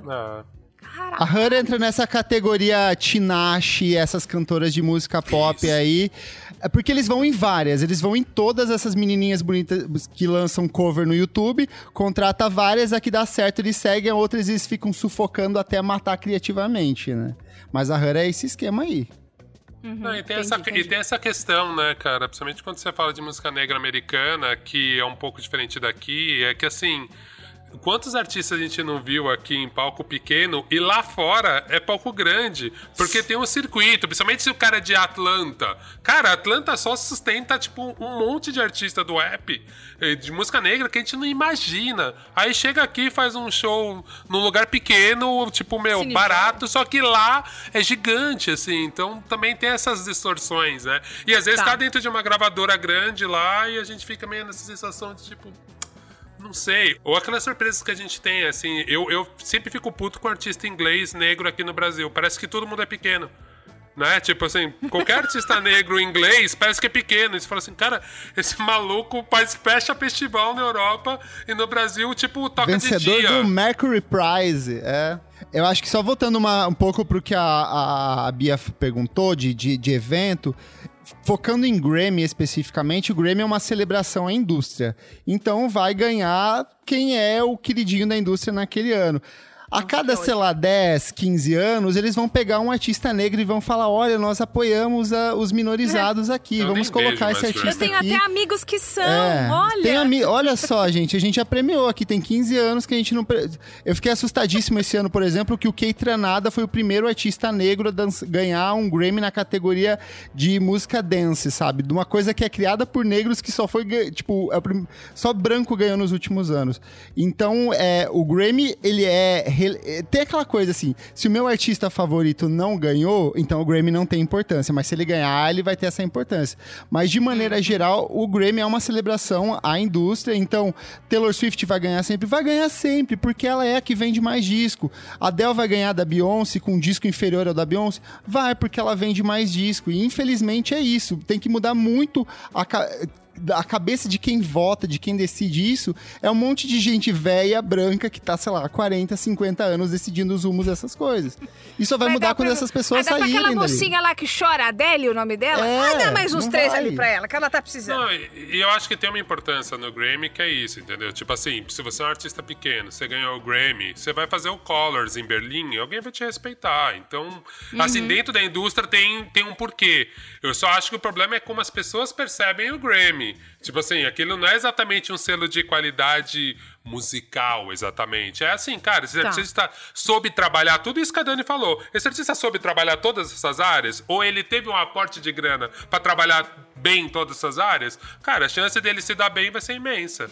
Mas e os BR? E, pre- e prêmio BR? Isso, isso tem importância pra quem é BR? Não existe, né? Nunca existiu o prêmio BR de fato. Não, mas é um fato. assim, Obrigada pela você pergunta. pega, sei lá. Eu vou pegar o prêmio Multishow, que talvez seja o mais, é o mais longo. Tipo, antes era o, VM, o VMB, e o VMB acabou a MTV. Ai, que saudade mas o, do VMB. O prêmio Multishow, ele vai premiar, se você for ver, é, é, ele sempre vai premiar os mesmos artistas, que em geral são de artistas de gravadora. Eu acho que a, a parte da produção do prêmio, existe sim um desejo de premiar essa nova geração. Então, essas categorias que o júri vota, que eu já participei de, um, de, um, de uma votação, existe sim um desejo de apresentar essa nova geração de artistas. Mas, de maneira geral, é uma celebração à indústria feita por gente da indústria. Não muda Tá. muito lá e sabe? Entendi. Muito bem. Eu queria perguntar pra você, Carlos Merigo, você que gosta de, sei lá, Counting Não, Crows, olha... que gosta Cle- de Cara, elenco Silverchair. fixo demais, demais. Pergunta, pergunta. Eu queria entender você que é, que é um pouco mais velho, pra não te Ah, chamar de idoso. velho. tipo, Lógico. Tá como certo. que você Essa se relaciona com isso? 15 Se você, de, Carlos, que já não é mais menino. se você de fato se sente impactado por isso, se você consome essa, essa nova geração, as Billie Eilish da vida, se te impacta e como te impacta? Cara, boa, ótima pergunta. O Merigo é do Aliper. Ele pode falar porque ele é do Aliper. Ó, Não, então, eu vou. Tenho isso que a Dani tava falando, né? Sobre descobrir alguns artistas através de playlist pra você não ficar pra trás, porque tá todo mundo falando alguma coisa. E. Ah, o que que. Preciso ficar por dentro. Então vou lá na lista de novidades da semana e vou tentar conhecer por ali. Ou então vou pegar, como eu falei, entro no artista ali, vou pegar o This Is Is, né? Ou as, ou as cinco faixas mais ouvidas. Assim, eu ah, escuto a maioria das coisas de- do que eu já escutava, não me atualizei tanto, mas de vez em quando, ah, escutei alguma música, isso aqui tá tocando tanto, deixa eu descobrir No mais. Tiny Desk, A né? ba- é, no Tiny Desk, a Dua Lipa eu descobri, eu ouvia muito falar de Dua Lipa, ah, Dua Lipa, não sei o quê, Nunca me interessei em ouvir nada. Aí um dia eu vi ela no Tiny Desk, gostei, falei, caramba, isso acho que é, isso aqui é bom. Aí eu fui ouvir os discos no Spotify, falei, putz, mas não, acho que eu não gosto tanto, parece tudo meio igual, né? Gostei mais dela no Tiny Desk do que do que ali. A Billie Eilish foi outra também de ficar ouvindo, ah, Billie Eilish, Billie Eilish, tá bom, deixa eu ir lá no Spotify, pegar as cinco músicas mais ouvidas aqui só para entender qual é que é, mas é muito precário, sabe? É, Eu não tenho essa. fo- foi o que a Dani falou. Vou nessa lista aí, novidades da semana, pra tentar, de repente. Ah, deixa eu ver o que, tá, que a galerinha tá ouvindo. Mas tem algum me- trabalho que de fato você falou assim, putz, isso aqui é muito bom, baixei até o disco inteiro pra ouvir, assim, separado ou nada? Ai, cara, difícil, assim. O, ca- o que eu vou descobrir é sempre música velha. Eu tô, sei lá, assistindo Meu uma Deus, série. Merigo. É verdade, assim. Não, o Merigo eu tava- escuta Strokes há 20 anos. Eu tava o que que você tá assistindo, a gente gravou o cinemático sobre Small X, né? Aí eu comecei, caramba, fiquei pirado no Small X, aí eu achei a playlist do Small X no Spotify, tô ouvindo só isso há mais de uma semana. Só que assim, é tudo música antiga, não tem nenhum artista novo. aí eu uso o Se Shazam. fosse, se fosse um filme aqui, seria aquele, aquele final que fica só a frase assim: Merigo viveu até os 98 anos, ele só ouviu dois novos artistas. E, tipo. Pode ser, pode ser, cara, pode ser. Eu acho que é um Ô, pouco. Merigo, você. Você não tinha descoberto a Celeste? Era você que me falou? A Celeste, mas também foi por causa de Ah, filme, ela é né? boa. Eu ouvi, tá, assisti o set de Chicago, aí termina a música, ter- termina os créditos com a música dela. Falei, caramba, quem que é essa? Aí já peguei o Shazam, aí lá, Silk Celeste. Sonic. Aí eu que fui a lá. Ju descobriu o Silk Sonic. Ela não te, ela não te trouxe pra esse buraco não, aí? ainda não. Ainda tô. Ah, então tá ainda às vezes, eu nem uso o TikTok, né? Também não tenho como conhecer essa galera É que tá usando. Às vezes eu escuto a, a Ju ficar lá no TikTok o dia inteiro. Aí ela fala: olha, isso aqui que tá tocando direto, isso aqui. E ela fala, né? Ah, isso aí que você tá ouvindo agora, que você tá descobrindo agora, lá no TikTok já é velho, já. A galera já usa isso faz tempo. Então eu demoro, né? Pra chegar nessa, nesse ponto aí. Não, as minhas descobertas são, são bem precárias. No máximo, quando o Oga divulga alguma coisa, no qual é a boa, aí eu vou lá descobrir. Ah, não, mas o Oga, ele é o- o- a pessoa número um, né? O, Mas o Oga também não, não, não divulga tanta coisa nova, novíssima, né, Oga? Você tem mais uma. curador- É mesmo? Divulga, não, ele Do que que divulga. você tá falando? O, o Oga Que é o Oga puro que você creme tá do seguindo? indie, do Dream Pop, Sim, do sim. Trap italiano. É. É. Trap italiano eu descobri por causa do Oga, pelo amor de Deus. Essa aqui é uma banda senegalesa que lançou um disco semana passada. Do é o. Oga divulgando, é. É que a minha brisa, minha brisa é um pouco mais essa, assim, das coisas que eu posso. Eu, eu faço um pouco o que a Dani faz, só que eu gosto muito de fazer, assim, top 50 de todos os países do mundo, que é o que me irrita muito, porque a Billie Eilish tá em todos, né? E aí você descobre umas pessoas muito pop, e aí você começa a perceber que, tipo assim, todo mundo faz o seu próprio ragaton, no planeta inteiro. E aí tem uma banda que é tipo Baiana System da Jamaica. Aí você fala, olha aqui. E, é- e eu gosto de descobrir novas cenas. Então, assim, agora eu tô ouvindo música jamaicana de agora, feita pela molecada da Jamaica. Aí você começa a ver um universo ou música da Nigéria nova. Mas, assim, eu gosto de ouvir as coisas pop mais trash possível, também pra entender essa lógica, assim. Mas o que eu gosto mesmo é entrar no Bandcamp e ser apresentado pela coletânea de música eletrônica do Congo. Eu- essas, essas merdas eu piro. Eu, realmente eu piro. Mas eu gosto de entender tudo, assim, realmente. Mas assim, hoje em dia eu sou bem menos nerd caçador do que eu era, tipo, com 15, 16 anos que eu tinha tempo. Né? Eu realmente era esse Andava tipo de com, pessoa com que. uma adaga no dente, É, caçando e- música. Não, eu acho que tinha. E tinha uma coisa, Bia. Tinha um valor, cara, você saber de música e discutir, te conectar com tanta coisa. Ah, então, assim, eu sempre fui um skatista medíocre. Eu conheço. Já mas eu sabia as bandas de isso. skate. É isso. Não, trabalho, qualquer coisa, assim. Tipo, eu não sabia de skate, mas eu sabia todas as bandas que quem gosta de skate gosta. Eu era um puto skatista, medi- assim, pior que medíocre, né? Tipo, muito ruim. Mas só por eu ter esse conhecimento da cultura, me botava em lugares. Mesma coisa de jazz, de vários rit- outros ritmos que as pessoas te respeitam porque você tinha um conhecimento. Então, hoje em dia, eu acho que tem uma certa superficialidade na música, pelo que a Dani falou, pelo acesso. Então, assim, ah, genial. Ah, sabe essa banda? Tá, tá, tá. A pessoa dá um Google, ela nem sabe, mas ela deu Google. Ah, é que fez a capa Here Comes É. É, é isso mesmo. E aí, tipo, Acabou. Acabou essa história. O que é triste no streaming hoje é porque o Baiana System da Jamaica, provavelmente ele tá na posição 49.999 e ele nunca vai chegar ali na- na- nas 10 bandas que aparecem na sua capa. Mas é isso que eu falo, no né, streaming Dani? pra ouvir música, né? Eu acho legal só de a gente ver, às vezes, esse artista principal e pesquisar o que ele gosta, né? Então, assim, muita gente. Ou quem produziu o disco, ou da onde vem. Até uma dica que eu vou dar pro próximo bloco, pra dica é do Setangana. O Setangana tá há muito tempo. Ele já fazia rap, ele já tinha um grupo sério, depois ele tentou entrar no ragaton e agora ele lançou um disco bom de verdade. Então, Vou derrubar tipo, sua dica, hein, Olga? Ele é boy lixo, toxicão e direiteiro, hein? Não, eu sei, eu sei todos os problemas. Amigo, amigo, eu sou muito fã da Rosalia. Sou muito fã da Rosalia. Mas A é isso, assim, tipo. Separando o artista da obra, né? Então, a, a gente, a, gente, a gente trabalha com essa maturidade. Se a obra dele não, não fala disso, foda-se. Mas, assim, o que eu acho interessante é descobrir essas histórias mesmo, né?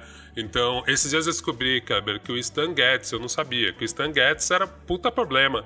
E aí é aquele momento que você respira e fala, caralho, sério mesmo que o cara era mó escroto.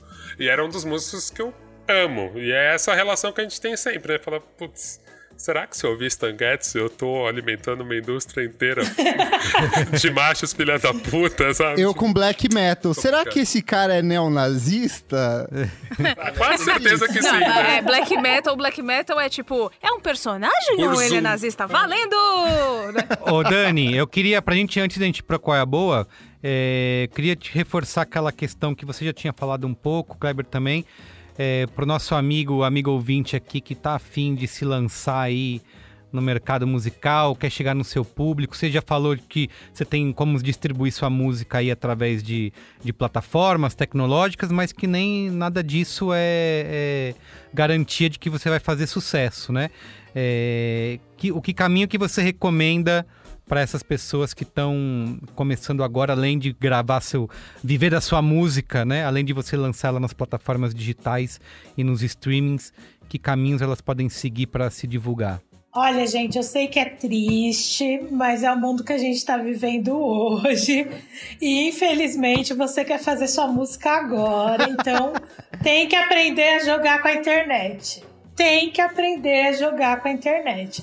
Não dá pra você pegar e jogar sua música no streaming e falar nunca vou ter um perfil no Instagram, nem no Twitter, nem no Facebook, não quero estar em lugar nenhum, não quero fazer nada.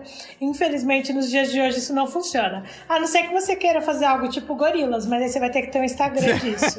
Não adianta você achar que não. então, assim, conte uma historinha no entorno do lançamento e pense em público. Eu acho que a indústria, assim, eu, eu comecei a participar de bate-papos, dessas coisas, eu já trabalho há 10 anos com isso. O Olga me conhece o tempo todo, mas ele sabe que eu também botei a carinha pra jogo nos últimos dois anos. Até então eu era muito, muito low profile, assim. Tipo, ninguém nem sabia que tinha uma empresária do Rashid. Só via o Diva Rashid circulando por inacessível. Lenda discreta. E aí, eu, com- nos- nesses bate-papos que eu comecei a participar, eu percebi que a gente falava, ah, enganar o algoritmo, as playlists e o novo rádio e não sei o que, não sei o que lá. E ninguém falava de formação de público, gente. Não importa. É tipo, essa é a chave do problema, assim. Tipo, eu acho que o que fez o Rashid MC do Projota na época darem certo, quando a gente começou lá em 2008, foi porque a gente tava na internet o tempo todo mandando scrap pra, tipo, lançou a música no MySpace, mandou Nossa, scrap pra todos os amigos do Orkut Sim. com link. A gente respondia Twitter por, turi- por Twitter. A gente bateu um milhão de fãs no Facebook em 2014. Tipo, sendo completamente independentes. Sem investimento nenhum, sem nada. Então, assim, por quê? Porque a gente tava, tipo, em contato ali no corpo a corpo com a nossa base de fãs e aumentando ela. Então, assim, quando o projeto entrou no Big Brother agora, foi muito engraçado ver a timeline, a galera assim, nossa, eles eram a capa do meu caderno em 2011, em 2012. Porque era isso, a gente tava tão no corpo a corpo com a faixa etária que a gente se relacionava, que é- a galera gosta de famoso, gente. Aí se todos os amigos ouvem, vai ouvir também. Isso foi se expandindo. Eu acho que hoje as pessoas soltam a música, não quer postar o link, não quer divulgar, não quer falar com fã, não quer. Tipo, tem que estar ali. É o corpo a corpo que vai fazer a diferença no seu lançamento, é o corpo a corpo que vai fazer a diferença no seu relacionamento com o seu fã. Eu endosso o, o que a Dani falou E eu ainda acho que tem que voltar um pouquinho atrás. Se você é um artista novo, que você quer se lançar, você tem que ter algumas coisas muito básicas. Primeiro, um bom material de divulgação. Faz uma foto aí da sua banda, faz uma foto sua, uma foto bonita, não uma fotinha de celular. Se você quer ser, de fato, crescer dentro da indústria, você tem que investir um, um mínimo ali. Faz um textinho de apresentação, fala das suas referências, fala o que, que é o seu som, manda para os blogs que de fato se relacionam com o seu trabalho, para os sites que de fato se relacionam com o seu trabalho. Não vai mandar, se você é um artista sertanejo, para um site de indie, para um site de pop, que não vai fazer o menor sentido, sabe? Eu acho que esse básico, mostra sua música para outro outras pessoas, deixa elas darem a opinião delas. Será que o que você está produzindo está realmente bom a ponto de encantar outra pessoa, convencer outra pessoa? Tira um pouco dessa, dessa coisa, dessa é, dessa soberba de artista de achar que tudo que você faz é genial, único e raro, porque a maioria dos e-mails que eu recebo de artistas novos todo dia fala assim: somos uma banda inovadora, ninguém na faz nada igual como a gente no Brasil inteiro. Aí você vai ouvir um Charlie Brown Jr. é um capital inicial. É o que eu mais recebo, assim. Então dá um passo atrás, assim. Juro por Deus, a maioria é tudo uma formulinha inteiro. Falta, eu acho que falta maturidade assim do artista entender que tipo, o que você tá fazendo é trabalho. Você vai demandar um tempo de uma pessoa que vai analisar a sua música, de alguém que vai ouvir a sua música, que vai compartilhar a sua música. Então faz direitinho, faz um básico, entrega um pacotinho, conta a sua história, faz um Instagram bonitinho como a Dani Joga falou. Joga o assim. jogo, né? Joga o jogo, porque se você, se você quiser fazer só, ah, somos uma, somos, sei lá, quatro caras de 50 anos que queremos tocar é, rock no final de semana. Beleza, perfeito. Mas se você quer de fato entrar na cena, se você quer crescer, se você quer viver de música, você vai ter que investir, você vai ter que se entregar para isso também. Senão, nem, nem começa. É, eu, eu gosto muito que você fala, só, só um complemento, concordo muito com o que eles disseram, e eu acho que principalmente uma questão, cara, que como eu vim desse cenário independente que existiu uma cena. Cara, tem artista que não vê show do outro, não frequenta a cena, não fomenta isso a cena. Isso é ridículo. É absurdo. E assim, a coisa que eu mais vejo hoje em dia é isso, assim, artista que ouve a própria música, não interage com nenhum outro. E não tô falando que fit é interação. Tô falando de em show mesmo, saber o que estão fazendo, curtir a música do outro. Eu acho que eu, eu sinto muito isso, né? A gente vem de um cenário que era isso, né? Demorou pra trocar ideia com a Dani, mas eu sabia ela de rosto vendo ela nos lugares, vendo os meninos nos lugares. Aí quando eu olho fotinha do meu show, tem a Dani no público, lá no fundo. Não sabia quem era, mas a gente se cumprimentava de cabeça. E depois a gente chegou a se falar. Tinha uma relação de cena. Entende? Estamos em pandemia. Mas até um pouquinho antes. Eu tinha, eu medo, eu tinha medo do Oga. Uma cara de bonzinho que eu tenho, meu Deus. Mas é meio engraçado isso, né? Tipo assim, você vê que. Cara, hoje em dia eu vejo muita gente que eu falo, cara, mas essa pessoa era de São Paulo? Era. Tipo assim, cara, como eu nunca trombei essa pessoa. Tipo, às vezes até da. Meu, Zona Leste, Zona Sul. Cara, eu fui em vários shows lá. A pessoa não foi. Eu, isso eu acho muito estranho. Assim, cara, você tá dentro da cena, seja um artista dessa cena. Às vezes você vai se descobrir que você nem precisa ser músico. Às vezes você é o cara que documenta, às vezes você é o cara que faz alguma coisa que também. Aí é quase um outro bem crash, gente. Também essa questão de ser um artista, né? Tipo assim, a indústria da música é gigante, tem vários postos, né? E às vezes você não precisa ser um artista, né? Não, eu, eu lembro muito de um texto do Gilberto Yoshinaga no Bocada Forte que chamava Nem Todos Serão MCs. Deve ter ele em algum lugar na internet que fala disso, porque foi bem nesse começo do, tipo, dos meninos ali da Muro, a gente fazendo CD na ponto 4, e o Gil escreveu esse texto porque eu acho que é muito importante isso. E foi quando eu acho que para mim foi uma virada de chave de entender assim, pô, dá para fazer outras coisas, porque o que me encantou foi o amor dessas pessoas pela música que me fez sair do mercado corporativo para trabalhar com isso. Mas eu tenho uma última dica que eu queria falar é o mercado da música muda o tempo todo. Eu trabalho só há 10 anos e eu já vivi uns 4, 5 momentos diferentes. Então, esteja informado e estude, estude muito. Esse momento que a gente tem hoje de live, de braincast falando de streaming, arrecadação e como funciona, de a curso aqui, curso ali, gratuito, outros pagos, isso é novo. O Olga sabe, não tinha essa conversa sobre indústria, não existia. Era zerada. A gente, tipo, o, o, o Olga, provavelmente igual eu, ele aprendeu muito fazendo, quando tropeçava nas coisas. Primeira vez que eu ouvi falar de ECAD foi quando eu recebi a listagem de documentos de um show fechado no Sesc. Eu Então, nunca tinha ouvido falar de total. ECAD na minha vida. A carteirinha dos músicos. Quando eu tive que tirar a carteira de músico, caralho, tenho que aprender isso agora. Foi na lista de documentação Pra do tocar Sesc no que a gente Sesc. descobriu que essas coisas. Então, agora tá tudo isso de informação disponível. Se você não aproveitar esse momento pra você se interessar e aprender, meu amigo, desculpa, não dá. É tipo, é trabalho, não é uma, não é um passeio, é uma maratona. Então, ó, levanta e corre. Muito bom, perfeito. Vamos pro qual é a boa? Qual é a boa?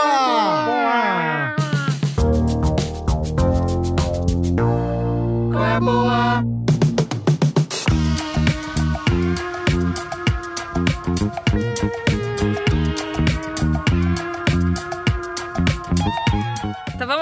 Ai, tô sentindo É, que a Bia vai meu- furar a minha. O meu qual é a boa? Não, o meu qual é a boa é um TBT. TBT qual é a boa? Porque a gente tá falando aqui de muita música moderna, né? E às vezes a gente esquece os antigos que começaram. Eu gosto muito, eu vou falar de duas coisas que eu gosto muito, uma BR e uma gringa. A gringa eu vou falar por último, porque geralmente eu sou xingada, as pessoas jogam tomate em mim quando eu falo disso, tá? Então vamos começar. O ano é 1975. Então, eu vou falar do álbum do Di Mello, que também se chama Di Mello, o álbum. Tudo! Bia, pelo amor de Deus, vamos sentar junto no recreio. Dá a mão. A gente precisa muito sentar junto no recreio. Porque o que que acontece? É, eu entrei numa parada de descobrir mais o, o funk brasileiro quando eu... Eu não, eu não lembro que ano que foi que eu, que eu encasquetei no Tim Maia. Eu não lembro por que que isso aconteceu. Eu encasquetei muito nele. E aí, aí, você, aí você entra no buraco, né? Aí você vai, vai, vai, aí descobre o Roberto Carlos, aí descobre que foda-se Roberto Carlos, aí descobre que o Tim Maia detestava o Roberto Carlos. Tem um especial dele na cultura que ele fala assim: manda lá, chama o Roberto Carlos lá, vê o que ele aprendeu comigo, é maravilhoso. E tem o Di Mello. O Di Mello é um homem completamente genial, muito malucão. E ele tem esse álbum também chamado Di Mello. É, a música. A faixa foco, né? Como eu aprendi a falar hoje desse álbum, é a Kilario. Kilario vem de. Tava todo mundo no Japão, muito louco. Ele deu uma entrevista falando, tipo, cara, o indivíduo louco na droga, entendeu? E aí clareou pra ser uma brincadeira com clareou, raiou o dia. É, e esse álbum, ele tem, além dele ser muito bom, é, ele tem uma música que eu uma vez eu chorei no restaurante, porque começou a tocar, que chama-se Alma Gêmea. É uma música muito linda. E começou a tocar e eu olhei pra cara do meu namorado ele, que foi? Aí eu, a música que tá tocando. E ele é um álbum de músicas curtinhas. Toda a música que é maior é tipo quatro minutos, sabe? Todas elas têm dois, música de um minuto e meio. Só que é diferente do que a gente vê hoje é a estética, né? É uma estética rápida, uma estética maluca, uma estética frenética dele. Ele tem uma voz meio frenética, ele, ele canta. é, é, como é que eu posso dizer? Parece que ele canta muito. A, a voz vem bem do meio da garganta, assim. É, mas é uma música que. Tem música pra dançar, se você quiser dançar. Tem música pra só ficar curtindo abraçadinho, se você quiser. É, esse álbum é muito importante. Ele é um, um caralho de achar o vinil. Não tem.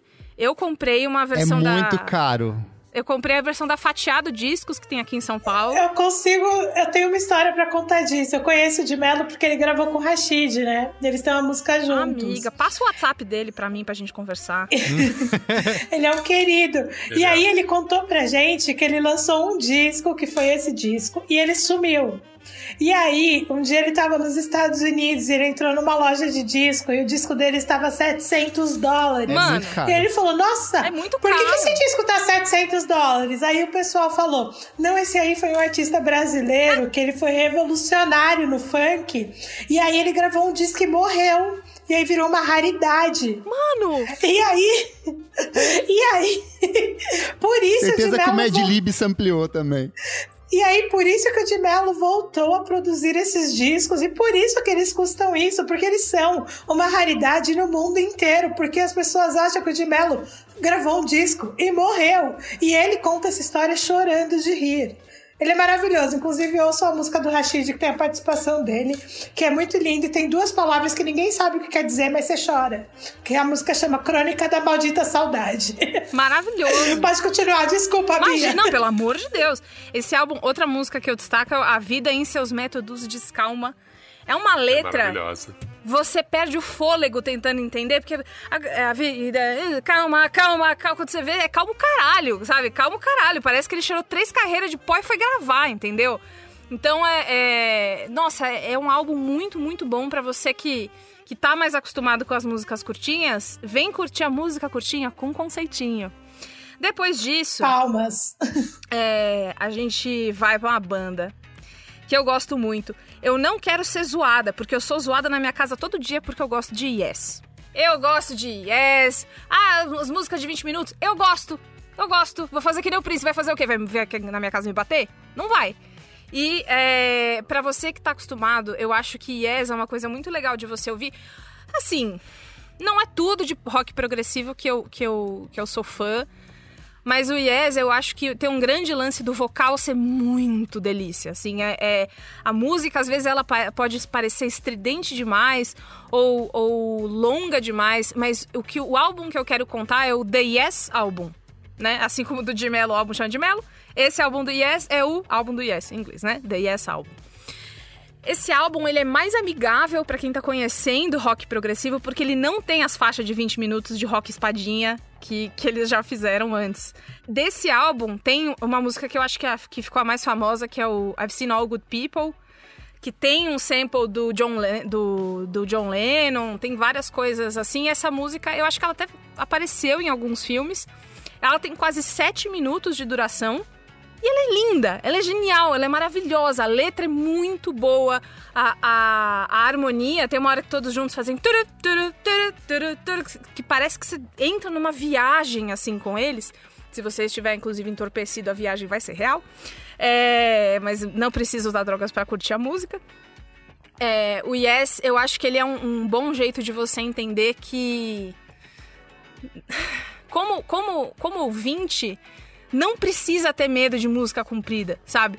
Porque eu acho que hoje você abre o Spotify lá e você vê, ai, sete minutos, né? Que saco, eu não vou ouvir. Ouve, cara, porque tem coisa, quando ela é bem feita, quando ela tem uma unidade, quando ela é coesa, é sensacional, é maravilhoso, sabe? É, esse álbum é muito lindo, tem uma música é, só instrumental, que é a The Clap, que, puta, Aí eu vou ser muito a, a roqueirinha escrota do rolê de falar que é maravilhoso, mas é muito maravilhoso. É, The Yes Album, pra curtir músicas longas, e de Melo, pra curtir músicas curtas, e tudo tem muita qualidade, muito sampleado até hoje. Black Eyed Peas sampleou de Melo, sabe? Então, assim, faça sua lição de casa, querido ouvinte. Ouça os clássicos que estão bons também. Muito bem. E você, Dani? Tem qual é boa? Eu vou indicar duas coisinhas. Uma, a gente discutiu aqui o tema e eu tô lendo um livro que é muito legal. É em inglês, infelizmente só tem em inglês, mas quem puder. é, chama How to Make It in the New Music Business, que é do Ari Herstand. Eu acho que ele é o livro mais atual sobre a indústria da música que a gente tem. Ele fala até de TikTok, tem que pegar o da capa laranja, que é a versão atualizada. E aí ele fala sobre isso, que o importante é construir público, corpo a corpo, que quando você começa a fazer música, você fica 30% do seu dia fazendo música, 30% cuidando do business e 40% falando com as pessoas na internet para fazer elas continuarem te acompanhando. E aí ele te fala sobre estratégias de tour, estratégia de fazer dinheiro não só com a música gravada, mas com autoral, com escrever, produzir para outras pessoas, com turnê, como fazer turnê sendo independente, tudo mais. Ele é apaixonado por não ter um empresário, por não ter uma gravadora. E eu acho que é muito legal ver as formas que ele fala dessas coisas. Então, quem puder, quem gosta desse tema, vale muito a pena.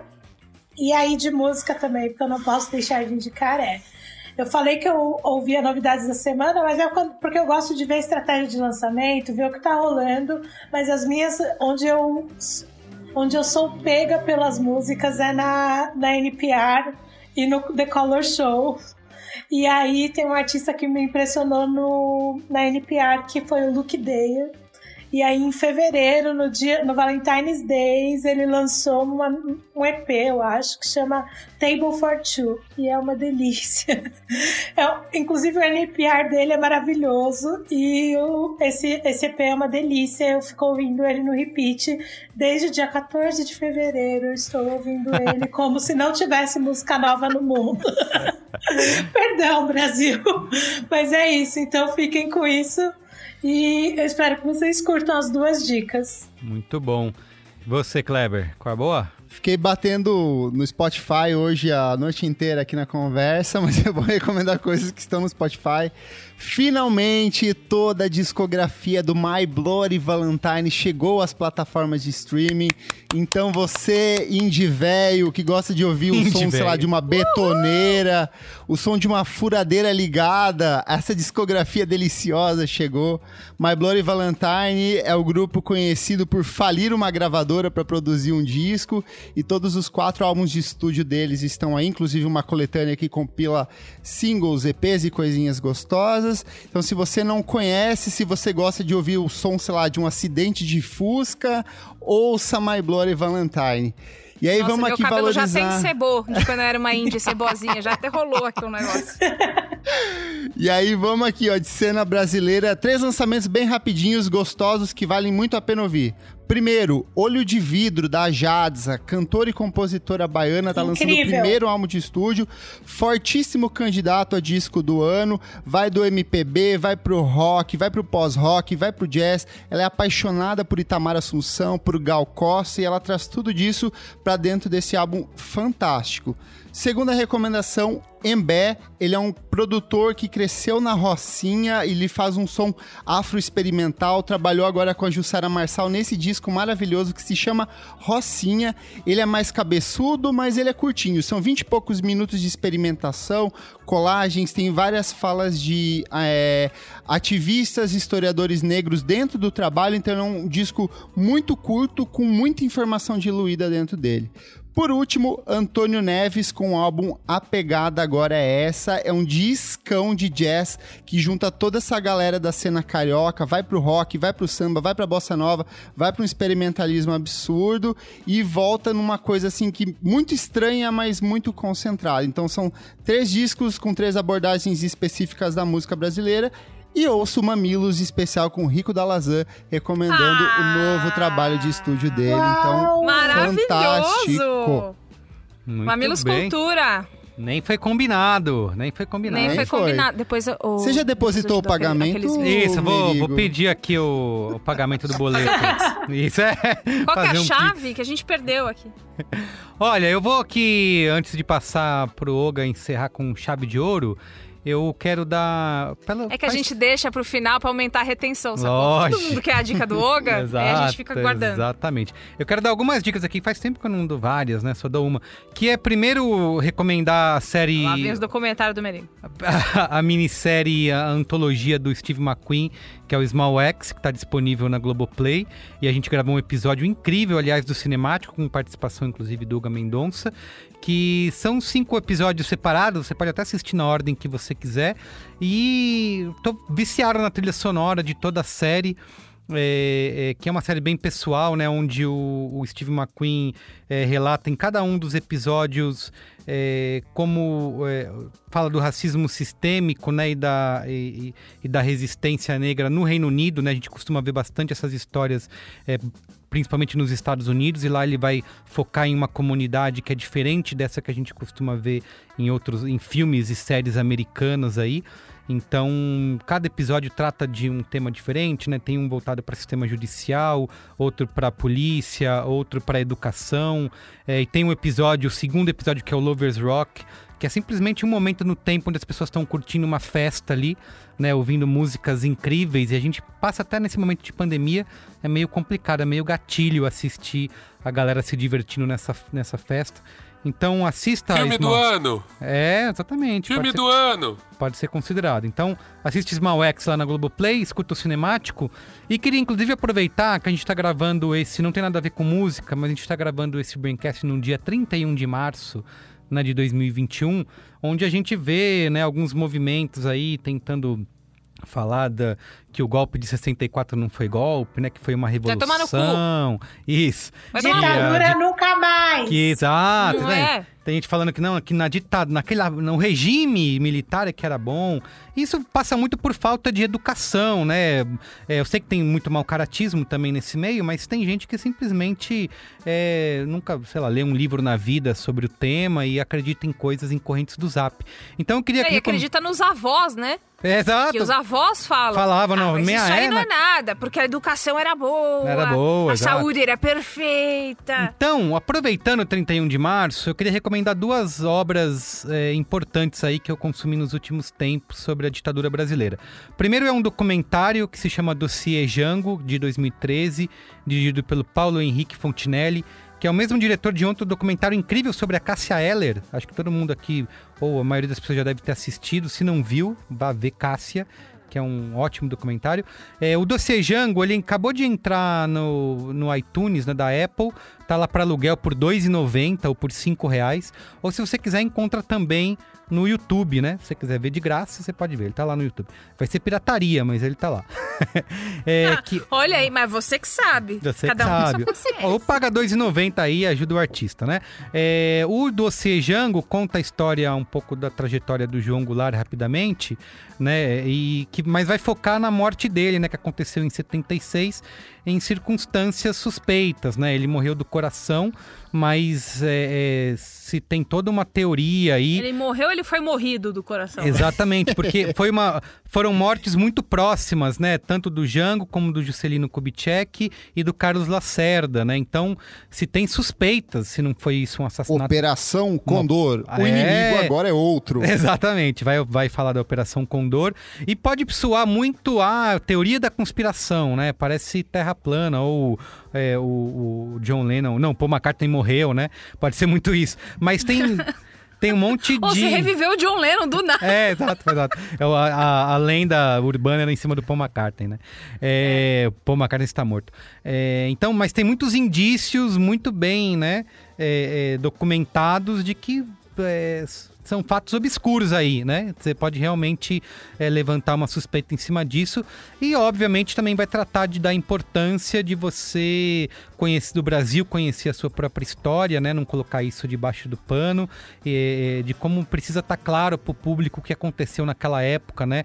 Existia muita gente acredita que o Jango caiu porque era impopular e não é, né? Várias pesquisas foram feitas na época e foram obviamente censuradas e de que ele era popular e se reelegeria, né? Então é, o documentário ajuda a trazer muitos desses fatos à tona aí para quem não conhece. Então, Dossiê Jango. E queria recomendar também dois livros, que é uma série que chama Brado Retumbante, escrito pelo é, Paulo Marcum, é, que se tem o Brado, é, a série chama Brado Retumbante, né, tem o livro 1 e 2. O primeiro chama Na Lei ou na Marra, ele narra os fatos de 1964 a 1968. E o segundo livro é o Farol Alto sobre as Diretas, vai de 69 a 1984. Muita gente, quando vai ler sobre ditadura, vai lá na, na série do Hélio Gaspari, né? Que acabou se transformando no quase na, na história oficial da ditadura no Brasil. Que são, acho que são cinco livros, né? Cinco ou seis livros. Mas essa é uma série que, apesar do seu valor histórico e de, documenta e de documentação que o Hélio Gaspari teve acesso, porque ele era próximo do, dos generais lá no, do Geisel, né? É, é, tem essa importância, mas ao mesmo tempo ela é acusada de passar pano, né? Um pouco de como se o Geisel fosse o ditador bonzinho, né? Que na verdade é, é, a, a ditadura acabou porque ele resolveu abrir, né? Que na- no tempo dele não tinha tortura. E alguns documentos vieram à tona recentemente, no ano passado retrasado, de que ele sabia que tinha tortura e validava tudo isso, né? Então a obra do Hélio Gaspari é um pouco problemática nesse sentido. Então, eu recomendo, assim, se você for como eu e olha com desconfiança para a obra do Hélio Gaspari, que leia esses dois livros do Paulo Marcum, que ele vai narrar esse mesmo período, é, é, inclusive os livros são mais recentes, foram lançados em 2014, e também muito importante para você entender né, esse período histórico, né, como foi possível que a sociedade brasileira aceitasse ali, sem maiores resist resistências, que, esse, que o governo do João Goulart fosse derrubado, né, o que, que aconteceu, a corrupção que era envolvida, as torturas que aconteciam na época, e também depois entender no segundo livro como foi o processo da, das diretas, né? Todo mundo também acredita que ah, os militares que decidiram abrir mão e passaram isso à frente e passaram o poder porque eles não queriam mais, né? Que na verdade não foi nada disso. Também entender que a ditadura não teve data de estreia, né? Como muita gente está esperando que aconteça hoje em dia. Vai chegar, vão abrir uma faixa em praça pública. Começou é. a ditadura, gente. Agora, a partir de agora. É. Que não foi nada é disso. Começar uma coreografia, assim, todo mundo faz coreografia. Ah, mas vai ter. Hum, Exato, vai ter um show. O povo de hoje adora uma coreô do. Vai... Né? Isso, como se fosse Adoro. ter um show de lançamento da ditadura, né? E na verdade, é. a ditadura nunca assumiu a sua verdadeira face. Com as presenças face. da Big Brother Sara. é. Pode ser, totalmente. Presença VIP. Pode ser. E que a ditadura nunca assumiu a verdadeira face, né? Ela teve, ela se valeu, ela constituiu ela própria um arcabouço jurídico aí que serviu para dar ar de legitimidade para todo tipo de abuso que foi feito, né? Então, para as pessoas na época, não, tá tudo dentro da lei, olha só, isso aqui tá com. Esses estão prendendo gente, estão caçando mandato, porque olha só, olha, veja bem, eles fizeram isso aqui, tem uma emenda ainda não. Estão enviando criança pro Paraguai, pro ditador pedófilo, mas e... tudo bem, tá dentro da lei. Exato. Não, gente, imagina. Exato. Coisinha. Ó, eu quero colar na sua um pop-up. É, qual é a boa? Mamilos 224, A Ditadura no Brasil, a produção minha, da Ju e da Cris. Foi uma introdução que, juro por Deus, se Rodrigo Vizeu não tivesse lançado o livro Os Presidentes, eu não sei onde eu estaria, estaria fazendo essa introdução até hoje. É, esse Mamilos, a gente se dedicou em responder pergunta por pergunta. A educação era melhor, a educação pública era foda, era tudo. Será? A saúde, a corrupção, tudo isso corrupção. Que, que você escuta seus avós falando. É, a gente tem a historiadora Joana Montaleone, que fez parte da Comissão da Verdade é, Brasileira é, um segundo historiador e um, um representante do Instituto Vladimir Herzog. Esse é o meu episódio do Mamilos favorito, tanto de ter feito como de ouvir. O, é, todo 31 de março que a gente, que a gente se movimenta para falar sobre Vai Tomar no Cu se você tá comemorando isso, sempre falo desse episódio porque ele é muito, muito bom. E ele é, ele é tão didático quanto parece para que todo mundo escute e fale: Porra, peraí, então teve um surto de meningite com um monte de morte que foi escondida porque as pessoas queriam falar que, que a saúde foi boa? Sabe? É, Google, meningite sobre... 1970. Pesquisar. Sabe? Isso, é isso, exato. exatamente. Não é mais tão difícil. Mas é, é, eu colo, eu colo esse, esse episódio do Mamilos nas suas indicações porque ele é um ótimo jeito também de e passinho por passinho, entendeu? Tipo, cada, cada um desses pontos que o povo adora falar, nada disso é verdade. Isso tudo é uma falácia feita por gente que quer seguir sustentando esse mito. É... E esse mito daí também, esse tá mito. agora. Mito, mito. É... É... Porque existe um interesse escuso, um interesse desonesto conivente com assassinato, com estupro, com tudo, com tudo o que há de ruim que uma ditadura pode oferecer. Então não me faz um favor, seja inteligente bem intencionado, não caia nessa, por favor. Bonito. E faz todo sentido, Bia, essa sua dica, né? Porque hum. É, a gente tem um público jovem, né? Então tem muita gente que não. A maioria não viveu aquela época, só ouve falar. E a galera tá sendo educada aí por correntes de zap, né? E, Nossa senhora. Então a importância do país, do Brasil, né, da juventude conhecer a sua história. Então, consuma conteúdos, leia livros dessa época, escute Mamilos para você realmente é, começar a aprender um pouco sobre esse período. E vou resumir aqui, né, um resumo das minhas três dicas, tá? Foi Small X na Globoplay, assista lá os cinco episódios. Assista o documentário Dossiê, é, Dossiê Jango, está disponível no, na, na Apple, no, no iTunes, nem chama iTunes mais, né? Apple TV. Mas é para aluguel, tá? Não tá de graça, tem que pagar R$ 2,90. E leia os dois livros aí do Paulo Marcum, que se chama Brado Retumbante, lançado aqui no Brasil pela editora Bem Virá. Tá bom? Editor, toca Internacional Socialista. Sobe aí! Olga Mendonça, vai lá, encerra aí com chave de ouro. É gol, Olga. Chuta pro gol. Caramba, eu Eu até fiquei na dúvida se eu trocava aqui, mas agora eu vi que uma das minhas dicas tem tudo a ver e já pode começar por ela. Não sei se vocês viram, estreou recentemente na Netflix uma série chamando Quebra Tudo, que fala sobre o rock latino, sobre música latina, uma série documental. Se não me engano, são cinco episódios. É maravilhoso simplesmente é maravilhoso. É um formato careta de documentário, tá, gente? É câmera parada, tal. Talvez no começo, o primeiro episódio talvez demore para engrenar, mas insistam que fica muito boa. E uma das coisas que eu achei muito interessante foi entender, primeiro entender uma coisa que, meu, apesar de eu ser apaixonado por música e tal, eu não tinha entendido o fenômeno da Jovem Guarda na América Latina inteira. É muito engraçado você ficar vendo os pares na Argentina, que lá tinha, tipo, exatamente um Roberto Carlos, um programa na televisão, no México. É, fala de uma banda, por exemplo, que eu achei também demais, assim, uma banda que ela, era, ela pegou o Ye, Ye, Ye dos Beatles e ela era tão boa naquele estilo que os próprios Beatles elogiaram, assim. Falou, cara, esses caras são, tipo, melhor que a gente fazendo esse estilo de música. Enfim, são várias histórias muito interessantes, mas conecta a gente, porque eu acho que a gente, de ser um país musical tão rico, né, musicalmente, a gente se acha muito mais especial que os hermanos, a gente não ouve as músicas deles direito, e aí quando você vê que rolava um intercâmbio câmbio maior. Eu também, eu sou muito fã. Mas assim, quando eu vi que rolava já nos anos 60, teve discos importantes, assim, de bandas importantes que foram gravadas no Brasil.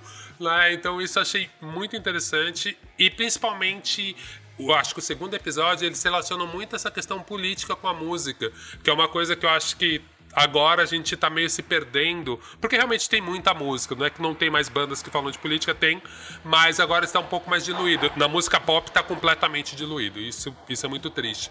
E aí antes você via que não, assim, os artistas de certa forma se posicionavam um pouco mais até no mainstream. Segunda dica, eu fiquei pensando aqui é, na hora que vocês falaram e na hora de falar do disco do Setangana, me lembra de uma outra coisa também, como eu cheguei nesse disco. E aí me lembrou de outra coisa mais legal. De um canal de YouTube que eu tô realmente apaixonado, chama. Meu espanhol é horrível, tá, gente? Desconstruindo el Cine. Cara, é um menino. É só fazer. Construyendo Você pode pedir pra mulher latina Rosalia te ensinar a falar, né? Porque ela, Sim, ela se amo, sente, amo. né, latina. É muito legal. O, é um menino que ele fala de arquitetura, só que ele relaciona a arquitetura com tudo. Então, por exemplo, ele fez uma série de uns três vídeos falando da arquitetura do Senhor dos Anéis. Depois ele chegou e falou, por exemplo, de uma viagem do Gaudí em Nova York e ele começa a falar de arquitetura. Só que tem um episódio que ele fala da arquitetura dos anos 60 da Espanha através dos clipes novos do Setangana, desse disco.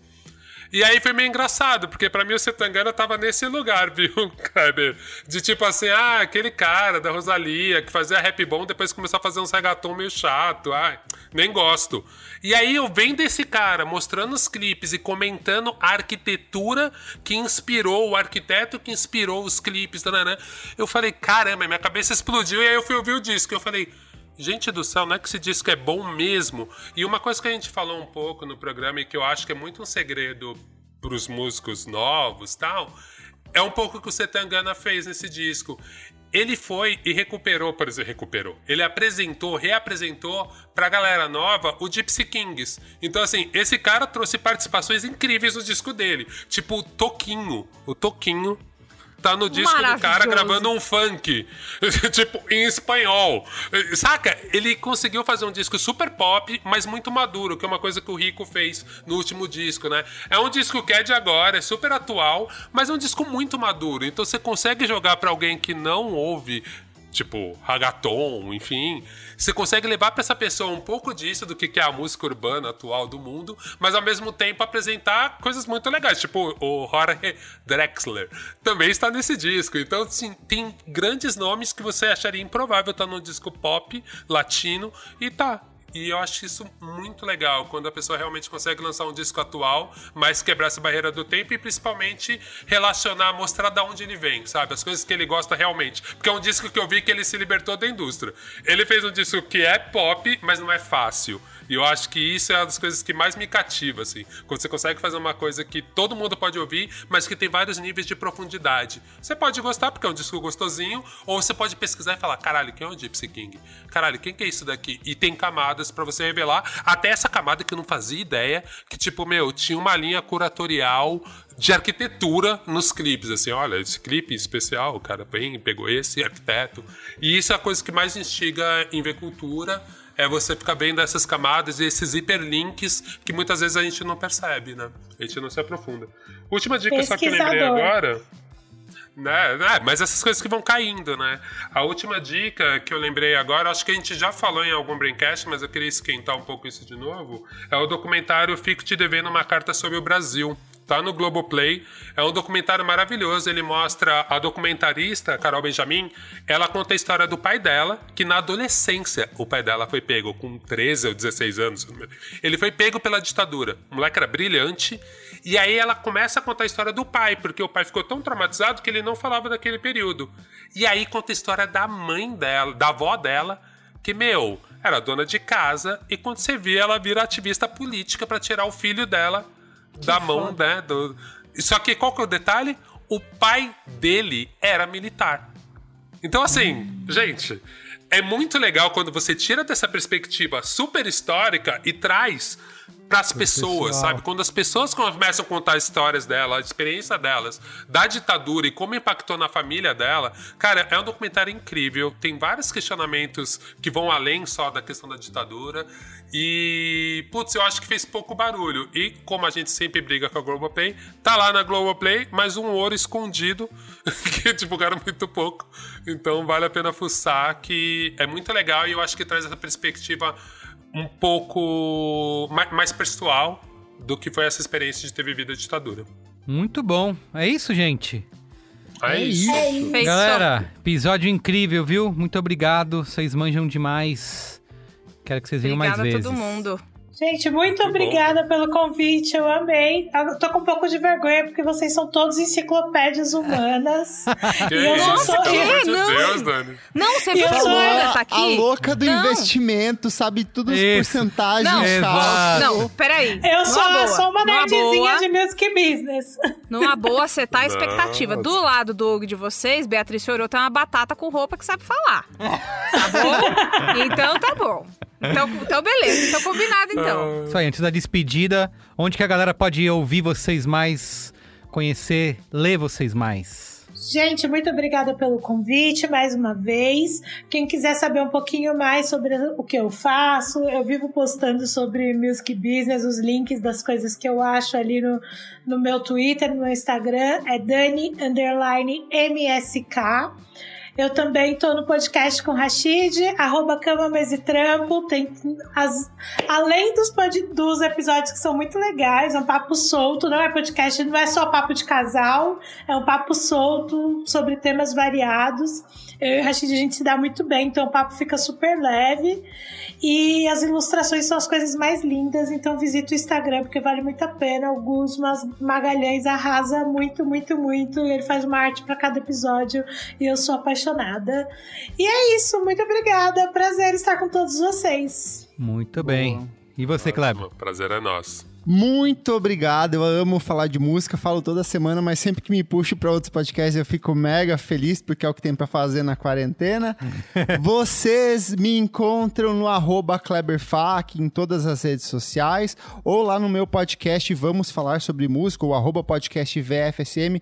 Toda semana tem um podcast novo com temas antigos, atuais. Se você, assim como a Bia, sente saudade da MTV, a gente replica várias pautas da extinta MTV dentro do podcast. O Olga já participou várias vezes, então ouve a gente lá. E muito obrigado por falar de música aqui. Feliz demais esse podcast maravilhoso. Muito bom. Muito bem. Incrível, gente. Obrigado, viu? Beijos. São demais. Valeu, gente. Tchau, tchau. Beijo. Tchau, tchau. tchau. Então é isso, gente. O programa de hoje fica por aqui. O Braincast é uma produção B9, apresentado por mim, Carlos Merigo hoje na companhia de Bia Fioroto, Olga Mendonça, Dani Rodrigues e Kleber Fak. Eu faço a coordenação geral junto da Juva Lauer e Cris Bartz. A produção é da Beatriz Souza. Apoio à pauta e pesquisa, Iago Vinícius. A edição é de Mariana Leão, com a supervisão de Alexandre Potashev e apoio de Andy Lopes. Trilha original composta por Nave, com direção artística de Yoga Mendonça, identidade visual por Johnny Brito. A coordenação digital é feita por AG Barros, Pedro Estraza, Beatriz Fioroto e Lucas De Brito. Atendimento por Raquel Casmala, Camila Maza e Thelma Zenaro. A comercialização exclusiva é feita pela Globo. Valeu, gente!